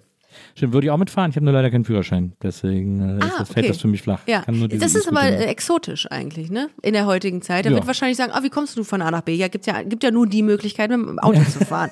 äh, aber wirst du da oft, das, ist das so mal die typische Reaktion wie bei mir gerade? Ah, Auch ich, ich habe das Gefühl, dass es nicht so als so super exotisch wahrgenommen wird. Es, gibt, Okay. immer, es gibt immer wieder vereinzelte Leute, die keinen Führerschein haben. Ja. Vor allem, wenn die so in der Stadt aufgewachsen sind und immer in vielen Städten gewesen sind, dann hast du einfach nie einen gebraucht und dann hat man den halt einfach nicht. Deswegen, ich sage immer, die zwei Sachen, die ich nicht kann, ist Autofahren und Schwimmen. Ich habe nie schwimmen gelernt. Mhm. Und da ist die Reaktion tatsächlich immer, wenn man sagt, ich kann nicht schwimmen, also, wenn du das Leuten sagst, jeder, jeder, jeder Mensch auf der ganzen Welt sagt dann, ah, das bringe ich dir bei. Weil es ist immer so, hä, das geht doch gar nicht. Ja, komm, ich bring, wir fahren mal an den See, dann bringe ich dir das bei. Jeder Mensch sagt das, das ist total krass. mein Vater hat mir das versucht beizubringen damals und dann kam immer nur ziehen, beugen, strecken. Ziehen, beugen, strecken. Und als Kind verstehst du gar nicht, was ist ziehen, was Ja, ist beugen, was das ist strecken. verstehe ich nicht mehr jetzt. Ja, und, und ich stimmt, wo ich es jetzt sage, hä, was denn? Ja, wie so ein, wie so ein Frosch. Und ich wusste nie, was er meinte. Ich konnte mit meinem Vater nicht. Der hat mich aber daran geführt und hat mir auch immer so Körper beigebracht und so. Aber ziehen, beugen, strecken. Ja. Bis heute keine Ahnung, was das ist. Naja. Naja, egal. Ich, hab dann, ich, war, ich war sogar im Schwimmkurs als Kind. Mhm. Ich fand aber, die anderen Kinder waren ätzend und dann wollte ich ja nicht mehr hin. Und dann habe ich mich so unter der Decke versteckt, wenn so Samstag Schwimmkurs war. Bist du auch Einzelkind? Nee, ich habe drei ältere Geschwister. Ah, okay. Und dann äh, hat meine Mutter gesagt, ja gut, wenn er nicht will, dann muss er auch nicht hin. Und dann bin ich da nicht hin. Und im Sommerurlaub habe ich dann einfach in, immer da geplanscht, wo man stehen konnte. Mhm. Und dann Schwimmunterricht hatten wir erst wieder in der siebten Klasse in der Schule. Mhm. Und dann war ich halt die Gruppe der Nichtschwimmer und die ganze Klasse die Gruppe der Schwimmer. Und dann hatte der Lehrer natürlich super viel Zeit, sich um mich zu kümmern. Dann hat er am Anfang der Stunde hat er so drei Ringe ins Nichtschwimmerbecken geworfen. Er hat gesagt, Nils, die holst du mir zum Ende der Stunde da raus. Und dann das war meine Aufgabe. Aber hat er nicht gesagt, hier, wir bringen es dir bei? Also war ihm das, Nee, das war dann einfach gesetzt, dass du der Nichtschwimmer Er bist? hat halt versucht, im Rahmen seiner Möglichkeiten, er musste sich halt um eine ganze Klasse kümmern, deswegen er hatte einfach keine Zeit für mich. Mhm. Okay. Er hat dann mal, so komm, versuche hier mal eine Bahn irgendwie Mhm. lebend äh, zu schaffen. Und da habe ich irgendwas gemacht, was man so Kraulen quasi nennen kann. Und habe dann so eine Bahn geschafft. Ah ja, aber okay, lebend, okay. über Wasser. Irgendwie Okay. so. Durch, ja. durch so wildes, so. Und das ist die Ja. einzige Art, wie ich immer noch schwimmen kann. Okay, sozusagen. ja. Und ich schaffe da nicht mehr als eine Bahn mit, weil das, weil ich da einfach alles, das ist eher so eine Panik, so ein Panikplanschen im Grunde genommen. Ich will Panikplansch leben. Mhm. ist auch ein leben. schöner Titel für irgendwie so eine neue Band oder so. Panikplansch. Und dann hat er, hat er, hat er tatsächlich noch das Seepferdchen mit mir gemacht. Muss ich eben drei Ringe rausholen, eine Bahn schwimmen und einmal vom so. Einer springen. Äh, Und dann hatte ich das Seepferd und das fanden natürlich alle super witzig in der siebten Klasse, haben wir dann da alle uns einen riesen Spaß draus gemacht. Ich war auch immer so ein bisschen Klassenclown und so, deswegen habe ich das dann mitgemacht. Warum warst du Klassenclown? Weiß ich auch nicht, ganz komisch. Hast so. du damit irgendwas kompensiert? Bestimmt. Ich auch. Unter anderem auch äh, Lernunwillen. Das war, glaube ich, hier das Hauptkompensationsfeld, Ja.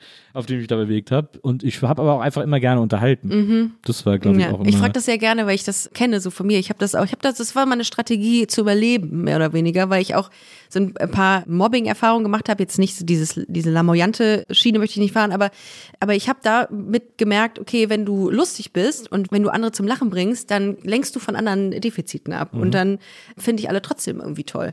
Und natürlich, weil man keinen Bock aufs Lernen hatte. Hat man sich das irgendwie schön gemacht. Naja. So, ja, ja. Ich weiß gar nicht, ob das, ob ich da, also ich war natürlich, ich war immer relativ schwächlich. Ich war jetzt kein, ich war kein Sportlerjunge. Ich war auch kein, ich konnte mich nicht gut prügeln. Also ich konnte mich gar nicht prügeln und so. Da konnte ich irgendwie nicht punkten. Und dann war natürlich Klassenclown sein irgendwie zumindest irgendeine Art von Attraktivitätslevel, das man damit irgendwie erreichen konnte. äh, so, um irgendwie wahrgenommen zu werden und so. Deswegen Ja. habe ich das dann wahrscheinlich einfach. Und wie gesagt, weil ich einfach gerne, ich habe einfach gerne unterhalten. Das ja. war, hatte ich das ist das immer. Beste. Was gibt dir das eigentlich, wenn Leute lachen, wenn Leute sagen, ey, geiler Podcast? Ich habe das, ich mag, ich finde es einfach, weiß ich auch nicht, was mir das gibt. Ich finde das einfach schön. Mich, mich befriedigt das auf eine, Mhm. Ja. auf eine ganz besondere Art und Weise, wenn sich Leute von mir unterhalten fühlen. Geil, Ähm, ne? Ja. Ich glaube nicht, dass es ganz viele Menschen von sich sagen können, dass denen das total viel gibt oder dass ihnen das irgendwie, dass die das befriedigt, wenn Leute sagen, boah, ich habe echt gelacht. Ja. Ich habe in der Badewanne gelegen und habe euren Podcast gehört oder deinen Podcast gehört und habe echt gelacht. Für mich das schönste Kompliment. Ja. Ja, dass sich damit jemand mit dem ganzen Scheiß auseinandersetzt von uns oder von mir und dann sagt, das fand er auch noch lustig. Ich liebe ich sowas. Ja, und dafür machen wir es ja wahrscheinlich auch. So, wahrscheinlich. Für den Applaus. Für den Das Applaus, wie so ein Affe, ja. Applaus unser Brot. Aber du, du machst ja echt schon lange, Entschuldigung, dass ich jetzt hier so Ja, du, frage, aber aber- mich interessiert das, du machst so lange Podcast, da äh, wusste ich noch nicht mal, dass es Podcast gibt. Wie bist du auf das Medium Podcast gekommen? Ist eine dumme Frage, ich nehme eine andere. Äh, wie hast du das wahrgenommen, so Podcast? Aber das war ja recht schlecht damals noch, als Ja. du angefangen hast. Ne? Das war krasselig, das war ein Kack-Sound, ich hasse schlechten Sound. Hast du dann das Bedürfnis gehabt, ich mach's besser oder ich probiere das mal aus? Bei mir ist es so, ich habe das Medium quasi wahrgenommen. Ich habe gemerkt, da ist irgendwie was, das ist irgendwie interessant, da kann man so ein bisschen was ausprobieren und Ja. Mhm. so. Ich hätte Bock, das auch mal zu machen. Und dann habe ich mit Donny gesprochen, also ich mache äh, Gästelisten mit Donny und Herm. Dann habe ich mit Donny gesprochen, den ich irgendwie so ein bisschen kannte, weil wir mal für ZDF Neo ein Kinomagazin gemacht haben zusammen. Ja. Äh, das war dann zu dem Zeitpunkt schon ein, zwei Jahre her. Da habe ich zu ihm gesagt, wollen wir nicht einen Podcast machen? Und er so, ja cool, können wir machen. Und dann habe ich mit Herm hatte ich sowieso immer zu tun habe ich den das gleiche gefragt und er hat gesagt, ja klar, auf jeden Fall, lass mal machen. Und ich gedacht, ja, kann ich ja vielleicht irgendwie zusammenbringen, das kann ja irgendwie ganz gut passen, wenn wir das zu dritt machen. Die beiden kannten sich auch so ein bisschen und dann habe ich das irgendwie so zusammengeführt und haben gesagt, so cool, lass uns das mal machen. Und hatten wir alle drei die Idee. Und dann hatten wir aber keine Idee, wie die Technik geht, sozusagen. Also wie sollen wir das jetzt technisch umsetzen? Und ich bin genau zu dem Zeitpunkt mit Maria zusammengekommen. Maria ihrerseits war ein riesen Podcast-Fan, weil sie Amerikanistik studiert hat äh, und da im Studium super viel über amerikanische Podcasts geredet haben, weil die einfach vier weiter. Jahre voraus Ja, sind. Und da das einfach schon ein wichtiges Medium war. Mhm. Serial war zu dem Zeitpunkt gerade das große Ding, irgendwie alle haben darüber gesprochen. Und sie hatte schon einen Podcast gemacht mit ihrer Geschäftspartnerin Frieda. Mhm. Die haben äh, einen Podcast gemacht, die ist ein Mops kommt in die Küche, glaube ich, wo Mhm. sie über, so sehr frei über ihr Liebesleben unter anderem gesprochen haben. Ist übrigens mittlerweile alles gelöscht, also sie haben dafür gesorgt, dass das nie wieder Verge aufgekommen ist. vergesst es, sie braucht es gar Genau, nicht ja, googeln. genau.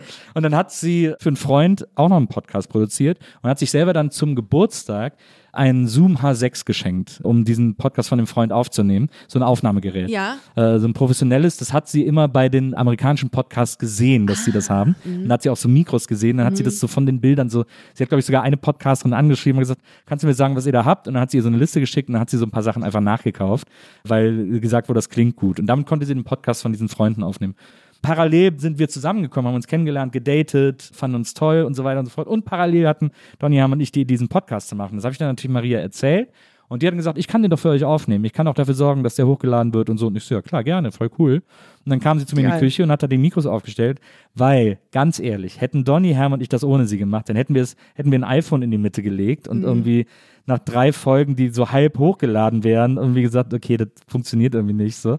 Und sie hat einfach ab Folge eins dafür gesorgt, dass es da eine Professionalität drin Boah, gibt krass. äh, und auch eine Regelmäßigkeit und, äh, und dadurch äh, konnte dieser Podcast dann eben entstehen. Und, Und damit war sie auch die erste, die sich damit, glaube also eine der ersten, die sich damit auseinandergesetzt absolut, haben, ne? absolut. Das ist ja dann, und dann kam der Hype. Und Dann dann, kam der der, genau. Podcast-Hype. Total. Und da hatte aber Maria dann und du, hattet dann schon auch die, das Know-how und die Expertise. Und das ist ja dann, das ist ja krass dann, wenn man merkt, okay, wir haben aufs richtige Pferd gesetzt, würde ich fast sagen. Aber wir haben was gefunden, was jetzt tut, jetzt merkt jeder, wie geil es ist. Das ist doch ein mega Gefühl dann, oder? Ja, ja. ja, es war vor allem deswegen toll, weil diese ersten Projekte, die dann kamen, als Maria auch noch alleine war und, Ja. Mhm. und irgendwie ich ihr dann mal geholfen habe bei Sachen oder wir Sachen zusammen gemacht haben, das war, wie die Sachen dann, wie es wirklich so immer größer wurde sozusagen, ja. Mhm. auch von den Ideen und Aufträgen her und so. Und ich weiß noch, wir haben ja diesen Podcast Dunkle Heimat gemacht, so, ein- so ein True Crime Podcast für Antenne Bayern damals, der irgendwie ganz schön geworden ist und der irgendwie ganz gut lief. Und dann äh, hatte sie einen Termin mit dem Stern. Der Stern wollte mit ihr reden und so. Und dann wusste ich, dass sie einen Termin hat. Und dann habe ich irgendwie, saß ich in der Bahn oder so ähm, und der Termin war vorbei und sie meldet sich und ich so, ja, sag doch mal, wie war's? Und so, ja, war cool und so. Ich sag, worum ging's denn? Und sie so, ja, ey, keine Ahnung, irgendwie, irgend so ein Heidemeier oder so, der hat irgendwelche Tagebücher oder irgendwas und die wollen, dass wir einen Podcast draus machen. Und ich sag zu ihr so, meinst du Heidemanns oder was? Sie so, ja, ja, genau. Und ich so, meinst du die Hitler-Tagebücher? Ja, genau. Und ich so, was? Und sie so, ja, die wollen, dass wir da einen Podcast machen. Ich so, du rufst da jetzt sofort an und sagst zu, e- egal zu welchen Terms. Wie spannend. Und so kam dann eben äh, Faking Hitler zustande, dass ich dann da Wow. diese, diese Originalbänder alle, und weil das ist eine, also dieser, dieser Skandal um die Hitler-Tagebücher ist seit jeher mein, eine meiner liebsten Geschichten in der deutschen Medienwelt.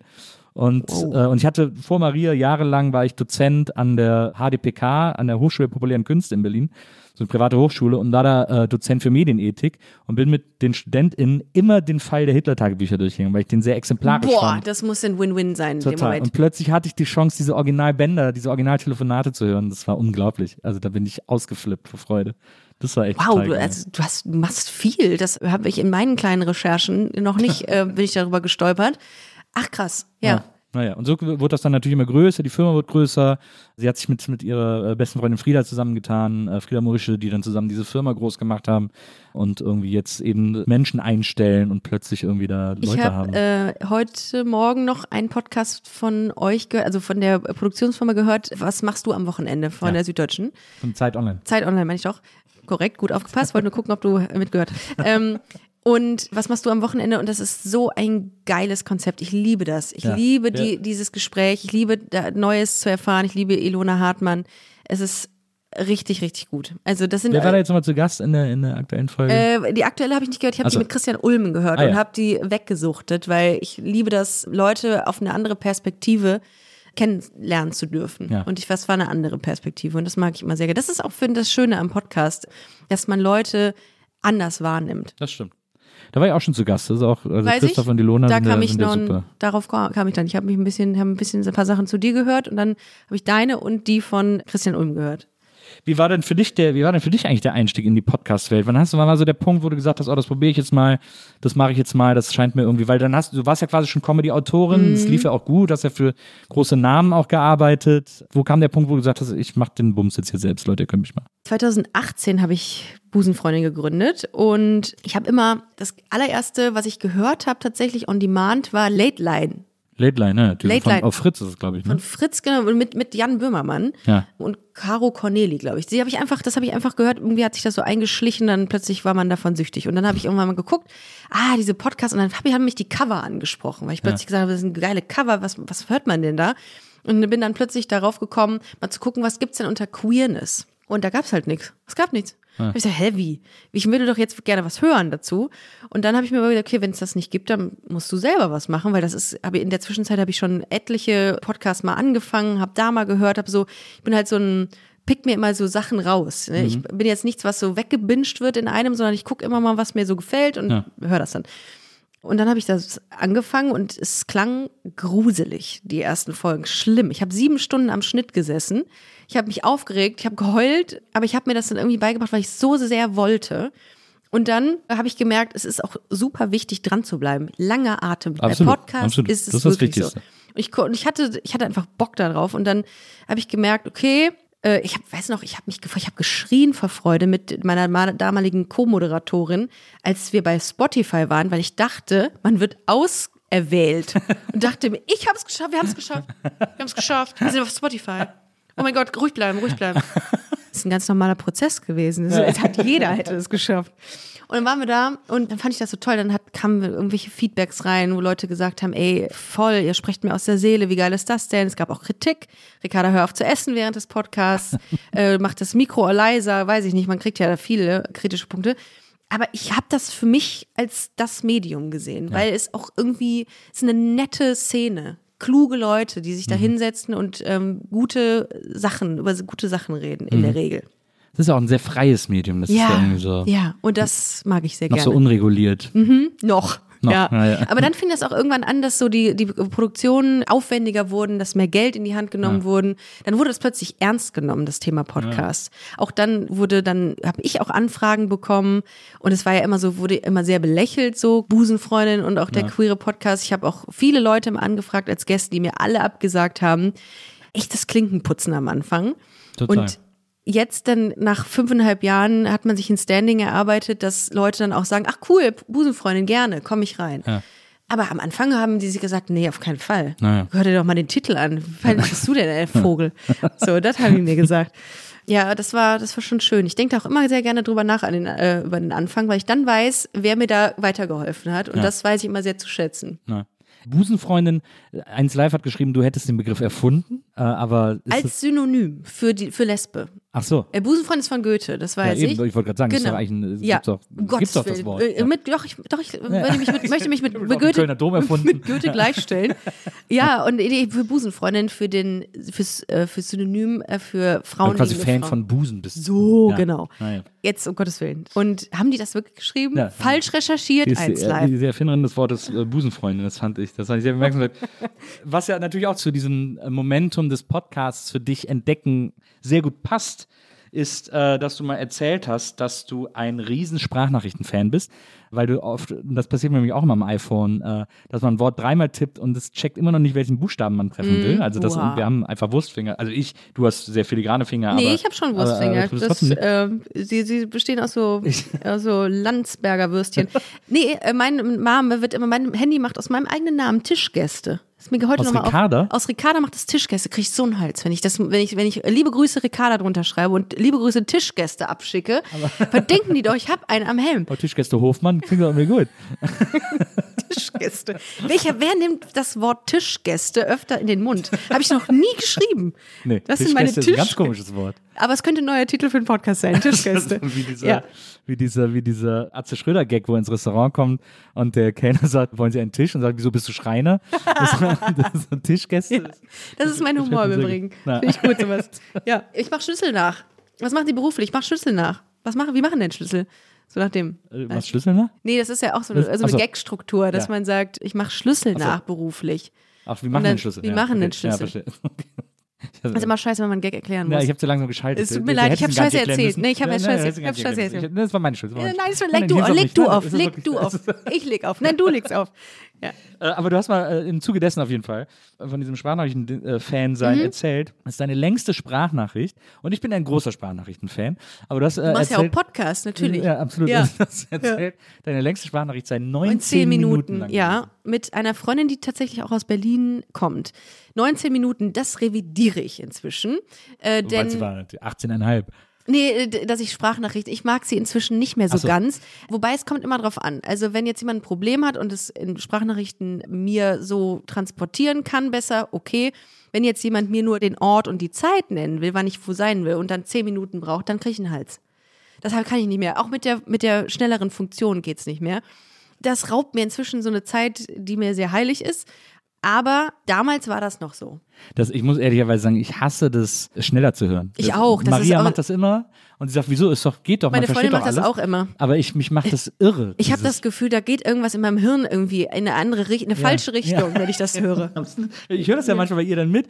Ja, also, ich wollte nur sagen, weil es hat ja dann auch quasi die normale, es ist Das ja nicht stresst, es stresst, es stresst es total. stresst. Es hört sich an, als wäre Ja. jemand irgendwie tierisch drauf oder Ja. so. Ey, ey, pass auf, ich muss ja, ich habe eine ich hab ne Risi, die muss ich unbedingt erzählen. Das ist die E-Funktion, wenn man einfach auf schneller Die drückt. Koks, die Koks-Funktion des Handys. ja, also mich macht das, mich stresst das auch äh, wahnsinnig. Deswegen, ich muss das, ich müsste die 19 Minuten in voller Länge hören. Ich könnte das nicht abkürzen. Ich mache nebenbei aber auch dann irgendwas. Wenn die Sprachnachricht läuft, bin ich nochmal parallel bei Instagram oder TikTok. Aber ich kann das beides aufnehmen. Das kann ich nicht so gut. Ich kann aber gut so Sachen machen, bei denen ich nicht nachdenke. Also so Wäsche aufhängen oder so. Sowas kann ich bei, bei so äh, langen Texten Mhm. ja, das gut. kann ich auch gut. Ja. Das stimmt. Wo hörst, hört der Meister des Podcasts? wo hörst du Podcast? Was ist das nebenbei to do? Das ist tatsächlich, also Wäsche aufhängen ist eines meiner Ja. liebsten Dinge, weil wir auch äh, sehr, äh, ich weiß nicht, ob erratisch der richtige Begriff ist oder äh, ellipsisch waschen. Äh, also es, es sammelt sich sehr viel Wäsche an be- und ich habe aber, ich kaufe immer wieder neuen Wäschestände, weil die manchmal kaputt gehen. Und wir schaffen es aber nie, die alten wegzuschmeißen. Ja. Und deswegen haben wir jetzt, glaube ich, mittlerweile vier Wir Wäschestände. sitzen gerade auch auf Wäscheständern. dann habe ich vier Wäschestände und, äh, Ja. ich, und ich wasche dann alles auf einmal an so Wochenenden, wo es mich dann packt. Und die sind dann auch alle sofort voll und so. Wäschst du gut? Weil ich wasche Ich sehr gut. scheiße. Ich bin Ich, ich mache das richtig schlecht. Meine Freundin kriegt, also äh, ist immer kurz davor, sich von mir zu trennen, wenn ich wieder irgendwie ihren Kaschmir-Pullover irgendwo auf 60 Grad waschen wollte. Ich steck das einfach da rein und dann soll es, dann hoffe ich einfach. Das ist, das, das ist auch das Maria Buckeberg-Prinzip. äh, ich bin da sehr, ich bin da sehr genau. Also weiß und so, das Ja. alles auseinander und wie Unterwäsche das, wie lange so eure. Strategie einfach dauert. Es könnte, man könnte es so abkürzen. Ja, aber Wäsche ist keine Sprachnachricht. Also man, äh, Wäsche muss irgendwie. Na gut, der geht an dich. Man gut, will okay, nicht, man okay. will nicht äh, Ja. die weiße Wäsche irgendwie Ja. färben und andere Wäsche muss heißer gewalt und so weiter. Ja, also vorspulen geht nicht. Nee, Vorspulen geht Ja, nicht. vorspülen geht aber. Ja, okay. Ja, ja. Vorspülen geht, mache ich fast nie, weil es eigentlich braucht man eigentlich nicht. Ja, aber ich, ähm, ich, m, was ich sehr gerne wasche, sind Turnschuhe, die sehr dreckig sind, mit so einem Antioxy-Pulver. Das mag ich, dieses, äh, dieses Vorher-Nachher. Äh, diese Vorher-Nachher. Aber da kannst du ja nichts anderes in die, in die Nee, Maschine werfen. das geht dann nicht anders. Das ist aber auch wahnsinnig unökologisch, äh, un, äh, wie heißt Auch das? das. Nachhaltig. Naja, das, dafür sehen die Turnschuhe danach super. aus. So. Ja, also das mache ich gerne, aber so weiß und dann bunt und wie, auf wie viel Grad, das ist, mir, das ist wie so viel Denkerei. Das kann ich gar nicht. Ich finde das toll. Das ist eine Wissenschaft. Das ist, Ja, wie, ist das wirklich- ist so ist wie wirklich eine Videospielen. Das finde ich irgendwie gut. Ja. Und ich bin so ungeduldig, dass ich von der Wäscheleine die, äh, die Wäsche zu früh rausnehme und die gammelt dann immer. nein, Und, da, und da ah. kriegt meine Freundin kriegt da so einen Affen, wenn ich das mache. Das ist so schlimm, wenn man ein trockenes T-Shirt anzieht und dann so im Laufe des Tages merkt man, hier, was riecht hier komisch? Und dann, und, dann, und dann riecht man mal ein T-Shirt und denkt so, oh nee, oh bitte. Das das hat meine Freundin regelmäßig. Meine Rika hat da schon wieder die Wäsche zu früh von alleine genommen. Die tut mir so leid. Ich, Ja. ich, ich fühle mit ihr. Ja, dafür stelle ich aber auch immer die ganzen Sachen äh, aus der Spüle raus, weil das ist nämlich so so eine benutzte Pfanne in der Spüle zu sehen, krieg, krieg, da, da, das halte ich nicht aus. Das muss immer direkt weg. Also habt ihr keine Spülmaschine? Doch haben wir, aber manchmal stellt sie die einfach aus Bequemlichkeit da rein und dann äh, schreien wir uns immer entweder von unten von der Wäsche äh, Waschmaschine schreit sie mir Sachen hoch und ich ihr von der Spüle von oben runter. So geht das den ganzen Tag. Aber ja gut. Was würdest du sagen, kann Maria denn am besten, was Äh, du nicht kannst? Ach, ganz viel. Aber ich überlege jetzt gerade an Haushaltsaufgaben. Ja. Äh, Sie kann besser das Bad putzen. Da bin ich zum Beispiel Das völlig. mag ich auch sehr gerne. Völlig. Äh, Da bin ich bei lost. Maria. Ähm, das Ich finde, Haare aus dem Abfluss rausholen als, äh, ist deutlich angenehmer als äh, Essensreste aus, dem, aus der Spüle in der was, Küche. was Maria super kann, was ich zum Beispiel überhaupt nicht kann, ist äh, verschimmelte Sachen wegschmeißen. Ja, Weil sobald ich ich etwas. Verschimmeltes sehe, erstarre ich. Und dann ist, dann geht's dann, dann, ist so, bin ich so, dann stelle ich mich so tot. Weil ich dann, weil ich dann auch tot bin in dem Moment. Weil es für mich nichts Schlimmeres gibt, als Verschimmeltes zu Man hört sehen. dann nur so ein, so ein Fall und dann man weiß, ja, die Banane ist wieder verschimmelt. Ich habe so eine Angst Jetzt vor Schimmel. Ich, so eine, ich werf alles am Verstehe es so. Mindesthaltbarkeitsdatum weg. Also wenn es an dem Ja. Tag, an dem es abgelaufen ist, kommt es bei mir sofort Ja, und Egal, Mindesthaltbarkeitsdatum. Nee, es ist dann, ist dann das Datum ist ausschlaggebend. Naja, es ist halt, Im es, wahrsten es Sinne. ist ja vielleicht noch gut, aber ab da könnte es schimmeln. Und das reicht für mich als Argument, ich finde, mehr, da bin nicht ich mehr bei mir dir. zu haben. Ja, ich habe so Angst vor Magen-Darm-Infekten durch Ja. abgelaufene Joghurt. Ja, absolut. Ich hatte das auch mal durch abgelaufenes Bier.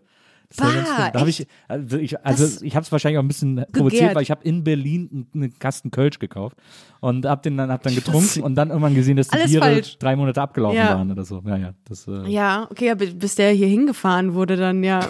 ja. Ah, ja, nee, das, da habe ich auch tierische Angst. Also da bin ich auch sehr übervorsichtig eigentlich. Wobei ich dann auch wieder sehr, ähm, sehr reife Bananen sehr gerne esse, aber die auch so Stellen haben. kannst ja so Bananenbrot draus machen. Ja, auch sehr gut. Ist auch in Berlin immer sehr, sehr lecker. In all euren, Bananenbrot. in all euren Fall. Ihr steht, Berlin ist Bananenbrot für mich. Und Döner. Und zwar zusammen. Gerne in einem. Ein Genau. aufgeschnittenes Bananenbrot, so ein bisschen Fleisch.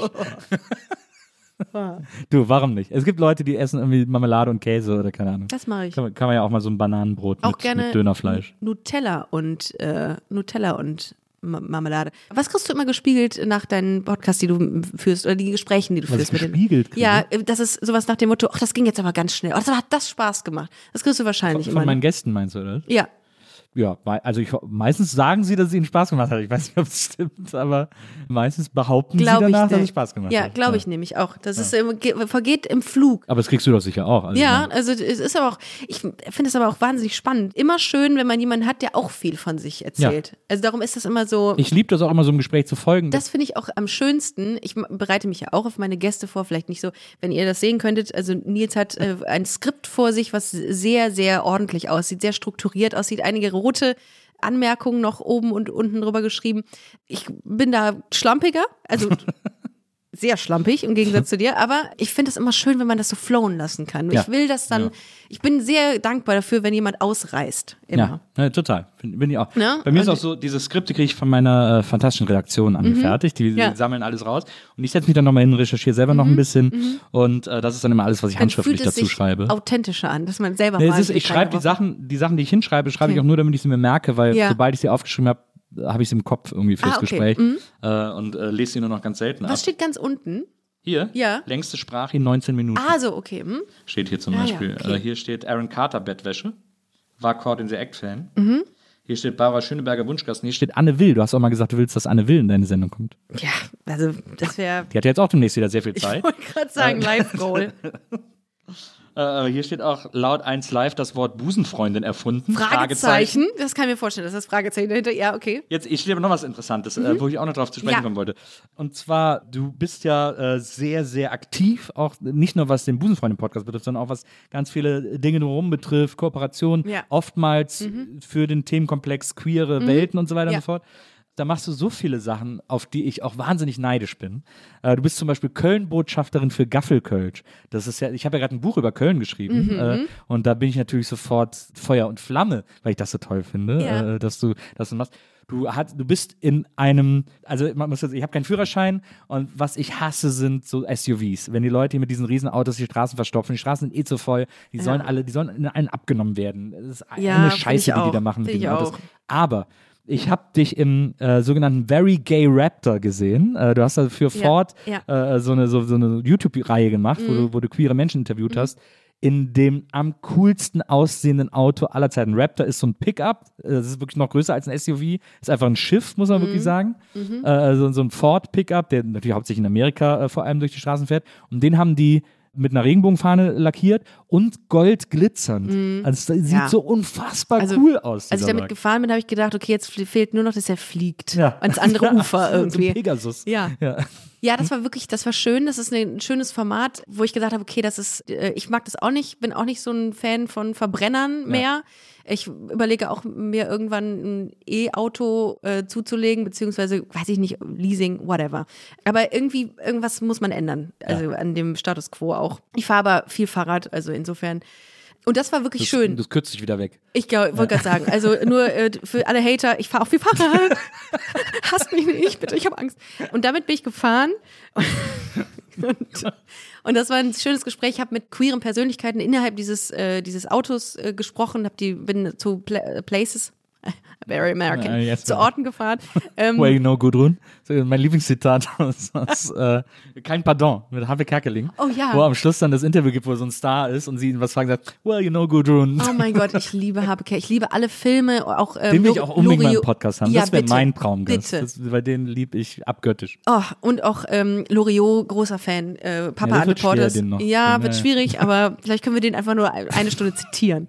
Genau, also das Format war Ja. schön, weil äh, man mit diesen Leuten da rumgefahren ist und die Gespräche waren auch immer sehr schön und wertschätzend. Und ich glaube, wenn man sich irgendwie so ein bisschen eingelabert hat, dann macht das auch am, ist es das Schönste, wenn Leute dir mal so richtig aus ihrem Innersten was erzählen. Mhm. Und das ist da passiert.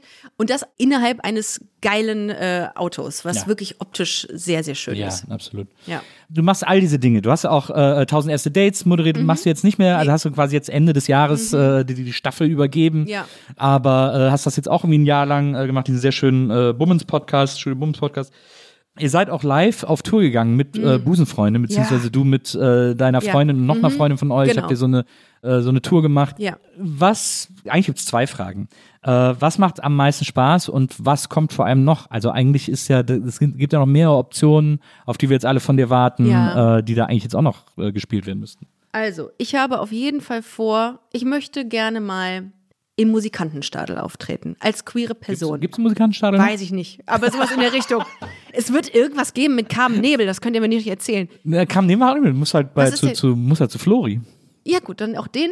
Völlig in Ordnung. Herbstfest der Volksmusik oder so. Das, genau. Und da denke ich mir, das Herbstfest der Volksmusik braucht mehr Queerness. Und da, ich habe mir so den heteronormativsten Bereich ausgesucht und habe gesagt, mein Ziel ist es, mit einem Song da aufzutreten. Einfach nur aus Protest. Ja. So, darum überlege ich da gerade was. Da kann ich mit Sicherheit auch bald mehr drüber erzählen.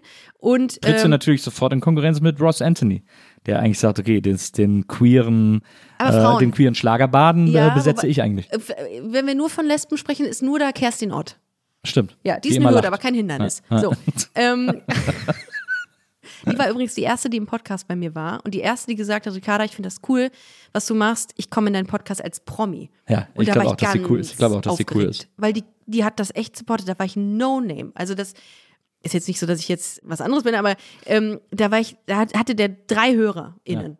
Und da ist die da hingekommen. Und das fand ich geil, äh, mega. Seitdem großer Kerstin Große Ott-Fan. Props an, an Kerstin Ott. So, das ist das eine, weil ich immer denke, man muss irgendwie so Bereiche, die noch sehr, sehr konservativ und heteronormativ geprägt sind, so ein bisschen äh, bunter machen. Das ist ja nur, Ross Anthony ist ja dann auch irgendwann sehr monoton. Also nichts gegen seine Musik oder, ja doch. Und das zweite ist, ich habe mal drüber nachgedacht, so eine, ich war mit Freundinnen, war ich in, in auf Mallorca letztes Jahr und da haben wir eine Finterfli eine Finterflinker, eine Flinterfinker Flinterfinker. und sag das dreimal schnell hintereinander. Flinterfinker, Flinterfinker, Flinterfinker. Ja Gott, Profi, ey. Ja, Podcast-Profi. Das hast du doch, hast du abgelesen. Ja, ja, Ähm, ich wusste, dass du das sagst. ja, und, äh, und dann äh, habe ich überlegt, ob man mal so Reisen anbieten kann. Das ist wahnsinnig aufwendig, aber irgendwie ähm, lässt mich diese Idee nicht los, dass man so ein äh, so ein, so ein Space für queere Menschen irgendwie auch mal woanders kreiert. Das ist immer, ich habe viele Ideen und viele Ja. kommen auch überhaupt nicht dazu, umgesetzt zu werden, weil es einfach in der Umsetzung wahnsinnig teuer wäre oder aufwendig oder whatever. Aber die, die sich umsetzen lassen, die versuche ich dann auch umzusetzen, weil ich da Bock drauf habe, neue Dinge zu machen. Und was ich so für mich festgestellt habe, die queere Community hat manchmal nicht so coole Angebote. Ja. Die sind, es sind ganz viele tolle Ideen da, aber manchmal setzt man sie einfach nicht so um, dass sich Leute irgendwie daran beteiligen wollen, weil sie sagen, ach nö, das ist mir ein bisschen zu speziell.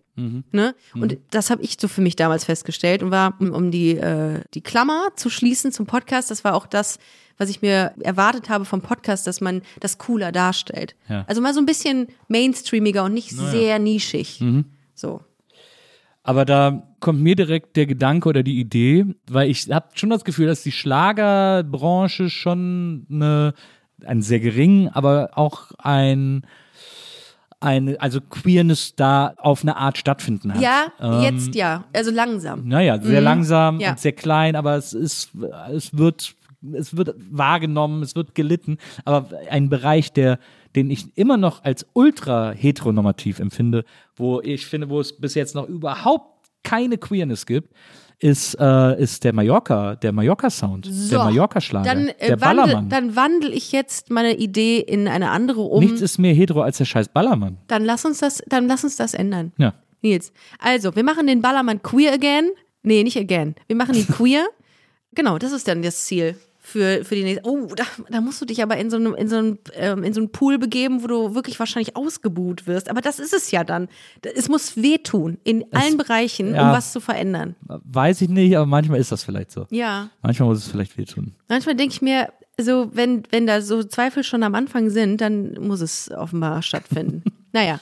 Aber es ist tatsächlich etwas, was ich für ein für allem für sehr problematisch heteronormativ halte, äh, diese ganze Ballermann-Geschichte.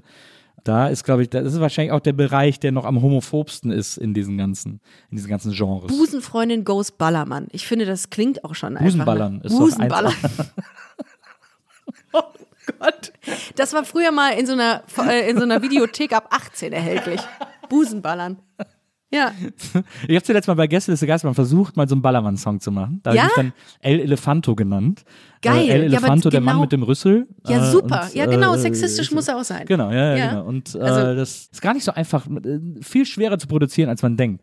Weil diese, diese Blödheit in der Produktion, ich habe mich dann so versucht zu orientieren an diesem Ja. Ingo ohne Flamingo. Äh, der hat dann dieses Lied, Herm hört das immer, das ist so ein furchtbares Lied, aber es ist, man hört es und denkt, boah, das ist so blöd Also, Was simpel. in jedem Song stattfindet, ist dup, dup, dup, Naja. dup, dup. Das, wenn man das eigentlich nur auf Loop setzt, Und hat Bier. man es doch. Bier schadet nicht und Bier, Bier. ist ein geiles Wort, weil sich so viel auf Bier reimt. das ist, das kann man immer 1A verwursten. Ja. Das ist schon mal super. Also Düpp Düpp Bier. da haben wir's doch. Und vor allem, und ich meine, ey, Hit Bier reimt sich auf queer. I mean, come on, hier ist es doch. Jetzt gerade Explosion im Kopf, alles. mir fällt Queer Bier. Düpp Düpp. Nils, wir haben's. Ja. Also wenn ihr den nicht abruft, den Song dann von uns, dann weiß ich auch nicht. Also wir werden, wir werden ihn zusammen auf, Wir werden ihn zusammen, es wird, es wird ein absoluter Wahnsinn. Das ist, äh, Ich lieb's jetzt schon. Ich lieb's jetzt schon. die Schinkenstraße gehört uns. Erstmal im Megapark. Oh, nicht, wir kriegen ja wahrscheinlich so einen Slot um 12 Uhr mittags, wenn die Putzfrauen da sind. Wenn er noch nicht geöffnet hat. ah, die Queers wollen auftreten? Auf keinen Fall. Wieso denn? oh, den Putz, die Putzfrauen sollen auch was haben. Scheiße. Die machen hier so einen tollen Job. Kriegen die auch mal, kriegen die auch mal einen Auftritt. Ja, das, Hm. äh, da, da bin ich ja froh, dass wir das auf jeden Fall, äh, auf jeden Fall auch noch geklärt Schon wieder haben. eine neue Marktidee. Ich Aber, äh, Marktlücke. Zwei Fragen, die irgendwie darauf aufbauen oder anschließen. Willst du mal ein Buch schreiben? Ähm, ja, hätte ich Bock drauf, aber ich warte auf die Idee, weil Ja. ich bin jetzt kein Typ, die jetzt sagt, ich werde über mein Coming Out schreiben. Das wird mich langweilen von mir selbst. Äh, wenn, würde ich, glaube ich, eher so einen Ratgeber ähm, schreiben, um homosexuell zu werden. Irgendwas Witziges, irgendwas anders gedrehtes. Ja. Ähm, weil es gibt ja so viele Promis, die irgendwie sagen, ich schreibe über mein Coming Out und ich zähle mich da, sehe das nicht. Habe ich jetzt gerade Promis gesagt? Es gibt viele Menschen, um Gottes Willen. Du Ähm, bist schon auch ein Promi. Nee, das, das, das, also, finde ich immer sehr unangenehm. Äh, Aber es gibt Promis wie Jochen Schropp oder so, Ja. das sehe ich schon, der dann sagt, äh, ich schreibe mein Coming Out. Völlig fein, ist auch mit Sicherheit cool, also habe ich auch gelesen, das Buch. Aber ähm, ich sehe das für mich nicht. Ich finde das irgendwie dann ich so finde auch, erwartbar. immer wenn immer wenn es um dein Coming Out geht, hat das umweht das so den Hauch des Unspektakulären so ein bisschen. Meins? Ja. Ja, war auch so. Also klar, meine Eltern fanden es jetzt nicht so geil, aber es ist jetzt nicht so, dass ich da irgendwie einen mega Struggle hatte. Meine Eltern waren sogar bei den Live-Shows dabei, Ja. wenn auch eher so ruhig in der Mitte sitzend und ähm, mit einer Penisnase auf. äh, also so eine Brille. Ja, ja, klar. Ja, weil, oh Gott. äh, aber ah, das, das liefert für ein halbes Kapitel, glaube ich, Ja. irgendwie Content Ja, ja. lieber irgendwas Cooles, wo Leute irgendwie Fun, was das ganze Thema vielleicht ein bisschen die Ernsthaftigkeit nimmt. Mhm. Da hätte ich Bock drauf. Und apropos Ernsthaftigkeit nehmen, hast du noch Ambitionen oder, oder den Wunsch oder Traum irgendwie? Nein. Gar nicht. nein, ich habe keine Ambitionen mehr. Also, Ja, Entschuldigung. Äh, nee, alles gut. Ich dachte, du hättest quasi schon vorgeahnt, was jetzt zu sagen kommt. Hast du die Ambition vielleicht irgendwie nochmal oder mal so richtig auf Solo-Tour, äh, so Stand-up-mäßig zu ich liebe gehen das. und Ich liebe äh, live. so aufzutreten? Ich liebe live. Aber würdest du Beste. dann eher Busenfreunde live machen oder würdest du lieber Stand-up live machen? Boah, ich glaube, ich fühle mich in dem, äh, in dem Metier Podcast live schon wohler. Weil ich kann mich schlecht an Texte halten, Mhm. mag ich auch nicht gerne. Ich bin auch nicht pointiert genug. Also ich glaube, wenn man. Das haben wir, haben wir heute hier das Gegenteil äh, Nee, erlebt. ja, ich glaube, wenn man sich so einen Gag schreibt und dann irgendwie den zehnmal macht, dann ist der irgendwann auch ungeil, äh, weil man den nicht mehr lebt. Ich äh, finde, vieles entsteht aus der Spontanität Ja. und aus dem Gespräch miteinander. Ich hätte übrigens mal sehr Bock auf Live-Episode mit dir. ja, Ich glaube, klar. das, das wäre richtig geil. Ich lade Jederzeit. ich Sag würde, okay, mache ich. Ich komme hin, wo du willst. In Darmstadt, Würzburg, Köln. Ballermann. ich weiß nicht, ob dir da nicht was ein. Busenfreundin live am Ballermann, finde ich gut. So live in der Kneipe, im Megapark, wo Tschüss. sie alle super besoffen sind. Und Tschüss. gerade gerade ist irgendwie Markus aufgetreten oder, Oh. oder Jürgen. Und dann, so, jetzt eine Stunde Live-Podcast. Und alle denken sich, wollen die uns verarschen? Bier, Bier, Bier. Oh mein Gott. geil. Das nee, das, das, äh, ja, das ist ein Experiment. Mal gucken, wie lange wir da sitzen. Ja. nee, aber wirklich, sehr, ich fühle mich sehr geschmeichelt, von dir eingeladen zu werden. Ich komme jederzeit gerne. ja, ich, ich, finde, äh, ich fand das äh, Gespräch, äh, beziehungsweise gucke ich gerade nach rechts, weil deine äh, Redakteurin eben schon mal so ein bisschen panisch rübergeguckt hat. Ich hätte richtig Bock da drauf und Ja. ich, ich lade dich auf jeden Fall gerne zu Busenfreunde ein, wenn du, die, wenn Ja, du, wenn du möchtest. Jederzeit, na klar. Geil, dann werde ich mich auf dich besser vorbereiten, als das, was ich heute hier geliefert habe. Mindestens genauso, wie du dich hier vorbereitet hast. Das sieht sehr gut aus. Aber, äh, aber du würdest quasi eher auf Podcast-Tour gehen als auf Stand-Up-Tour. ja, Ja. um deine Frage zu beantworten, Ja. Entschuldigung, ja. Na. Es ist irgendwie Ich träume ich träum davon, fange ich gerade so ein bisschen an zu schreiben. Ich weiß noch nicht so richtig, wie ich es schreiben soll, aber ich träume davon, so eine Solo-Tour zu machen, wo ich so erzähle. Also ich will gar nicht Podcast live machen, weil ich finde es auch geil, wenn es reproduzierbar ist. Wenn ich so jeden Abend das gleiche Programm mache, mit so, ich würde mir dann so ein paar Lücken für Variationen lassen. Aber so, äh, so ein festes Programm zu haben und so eine gute Geschichte zu haben, die ich jeden Abend quasi erzähle. Und dann vor allem so, ich habe halt Bock, in so Orten aufzutreten, weil jetzt, wir, touren ja auch mit Gäste ist Geisterbahn, wir treten oft live auf im Podcast. Das sind natürlich immer die Städte, sind immer die großen Städte, da zieht's am meisten. Aber ich hätte halt Bock, weil ich komme eben aus Wesseling, ich komme aus einer kleinen Stadt, in so, durch Kleinstädte zu touren. Durch Ohne Städte Witz. so bis zu 100.000 oder so. Das finde ich irgendwie geil. Die haben dann so eine Kleinkunstbühne. Ja, das ich- ist irgendwie voll geil. Habe ich auch mal drüber nachgedacht, ähm, gerade in Bereichen, die äh, oder in, in Orten, die nicht so viel haben. Habe ich Ja. auch mal, weil äh, die großen, also in Bezug auf Queerness, habe ich gedacht, äh, dann geh mal, geh mal in, in Dörfer. Na, Mach mal ein CSD in Bad Salzuflen oder so. Ne? absolut. Genau. Ähm, weil da Charlotte nichts ist. Und Ja. ich habe gedacht, dann macht man auch, kann man auch da ein bisschen mit der so touren. Darum ist das ein, ein guter Gedanke, weil es auch einfach mal was anderes ist als das, was alle machen. Das ist Ja. immer so ein Credo bei mir. Nicht immer die gleichen Pfade entlanglaufen, weil das langweilt mich. Dann hat das, haben das 500 Leute vor Pfade, dir. Pfade sozusagen. So, da haben wir es doch. Das ist auch ein Titel für einen guten Podcast. für einen sehr langweiligen Podcast. Achtung, das hier ist ein langweiliger Podcast. Das langweiligste Wanderbuch der Welt. Pfade, Pfade. Das wäre eigentlich Super, geil. super. Geil. So, heute wandern wir durch äh, Oberhausen vorbei am Zentro.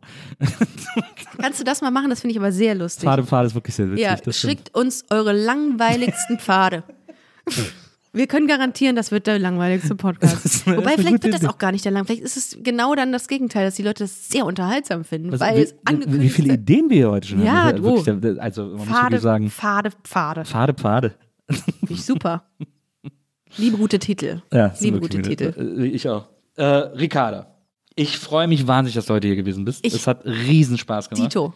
Ähm, ich komme gerne zu dir im Podcast, dann Bis- führen wir dieses Gespräch weiter. Ja, Teil und dann zwei machen wir so Ping-Pong. Dann kommst du wieder zu mir und So, so. Wir lassen es genau. einfach nie wieder enden. Mach ich, Das mach ich. unendliche Gespräch dann. Ja, ne? das mal, genau, die unendliche Geschichte wollte ich schon gerade sagen. Aber das unendliche Gespräch. Aber wer ja. ist dann die kindliche Kaiserin von uns? Du wer ist ich? der Fuchur? Das ist ja die Frage. Das sind die zwei Rollen, die vergeben sind. Fuhu und die kindliche Kaiserin. Ich sag dir ganz ehrlich, ich bin lieber die kindliche Kaiserin, dann bist du der Ich, Glücksdrache. ich äh, finde den sehr puschelig und ich mag den gerne. Ich habe ein bisschen Angst gehabt vor der Nase, aber das Ja. hat man bei mir auch. Insofern alles gut. Man kann ja jetzt, wenn man aufs Bavaria-Gelände geht in München, da ist ja Fuchur noch. Also beziehungsweise bis vor ein paar Jahren noch gab es die Bavaria Studio-Tour und dann konnte man auch Fuchur, das Modell von Streicheln. Fuchur sehen und sich draufsetzen vor so einem Greenscreen. Hat der nicht doch keine Haare mehr dann Ja, da und der drauf? ist so abgesessen. Ja, das glaube ich. Das ist alles so Bäh, das, abgeschrabbelt. das, Das aus dem Grunde wäre ich schon traurig, Der wenn ich Nacken das. von Fuchur sieht nicht mehr gut aus. der, hat da, der hat da seltsamen Ausschlag. Ah. Ähm, aber, äh, aber du bist natürlich ein, ein wunderschöner, frischer Frühlingsfuchur. Äh, wo noch, wo noch Das hat auch noch nie jemand drauf zu mir gesagt. Ich bin ein frischer Frühlingsfuchur. Könnte aber auch da wieder. Schlage ich mal meiner, meiner Freundin vor, ob sie mich nicht mehr so nennen will. Nenne mich frischer Frühlingsfuchur. Ja. Fährst du mit ihr zusammen nach Vietnam? Ja. Das ist die erste gemeinsame äh, Fernreise, machen wir da zusammen. Ich bin sehr gespannt. Sehr schade, dass ihr euch entschieden habt, diese Fernreise während Karneval zu machen. Mhm. Aber gut, müsst ihr selber wissen. Seid alt genug, würde ich an dieser Stelle Ja, sagen. äh, Sal- streu Salz in die Wunde. Ist Ja. okay. Auch so subtil. Müsst ihr selber wissen, was ihr da verpassen tut am Sein. Ja, Aber äh, ja, ich glaube, das ist ja heute der Beginn einer ganz wundervollen Freundschaft. Äh, ich habe mich sehr gefreut, dass du hier gewesen bist. Dito. Ich habe diese Vielen, Zeit vielen mit dir Dank. sehr genossen. Vielen, vielen Dank. hat sehr viel Spaß gemacht. Vielen Dank. ich auch. Danke, dass du hier gewesen bist. Sehr Danke an gern. Charlotte, die war heute unsere Producerin Vielen und Dank, hat für uns Charlotte. die Preludas rausgefunden, hat uns also gerettet aus dieser, aus dieser Popstars-Scham, in der wir hier fast äh, verloren gegangen wären. Und äh, wir hören uns nächstes Mal wieder hier bei der Nils Bokeberg Erfahrung. Bis dahin, ich freue mich auf euch. Macht's gut und tschüss. Tschüss.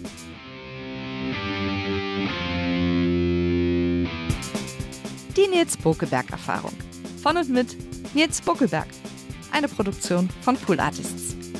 Team Wenzel Burmeier, Lisa Hertwig, Maria Lorenz Bokeberg, Frieda Morische und natürlich Nils Bokeberg.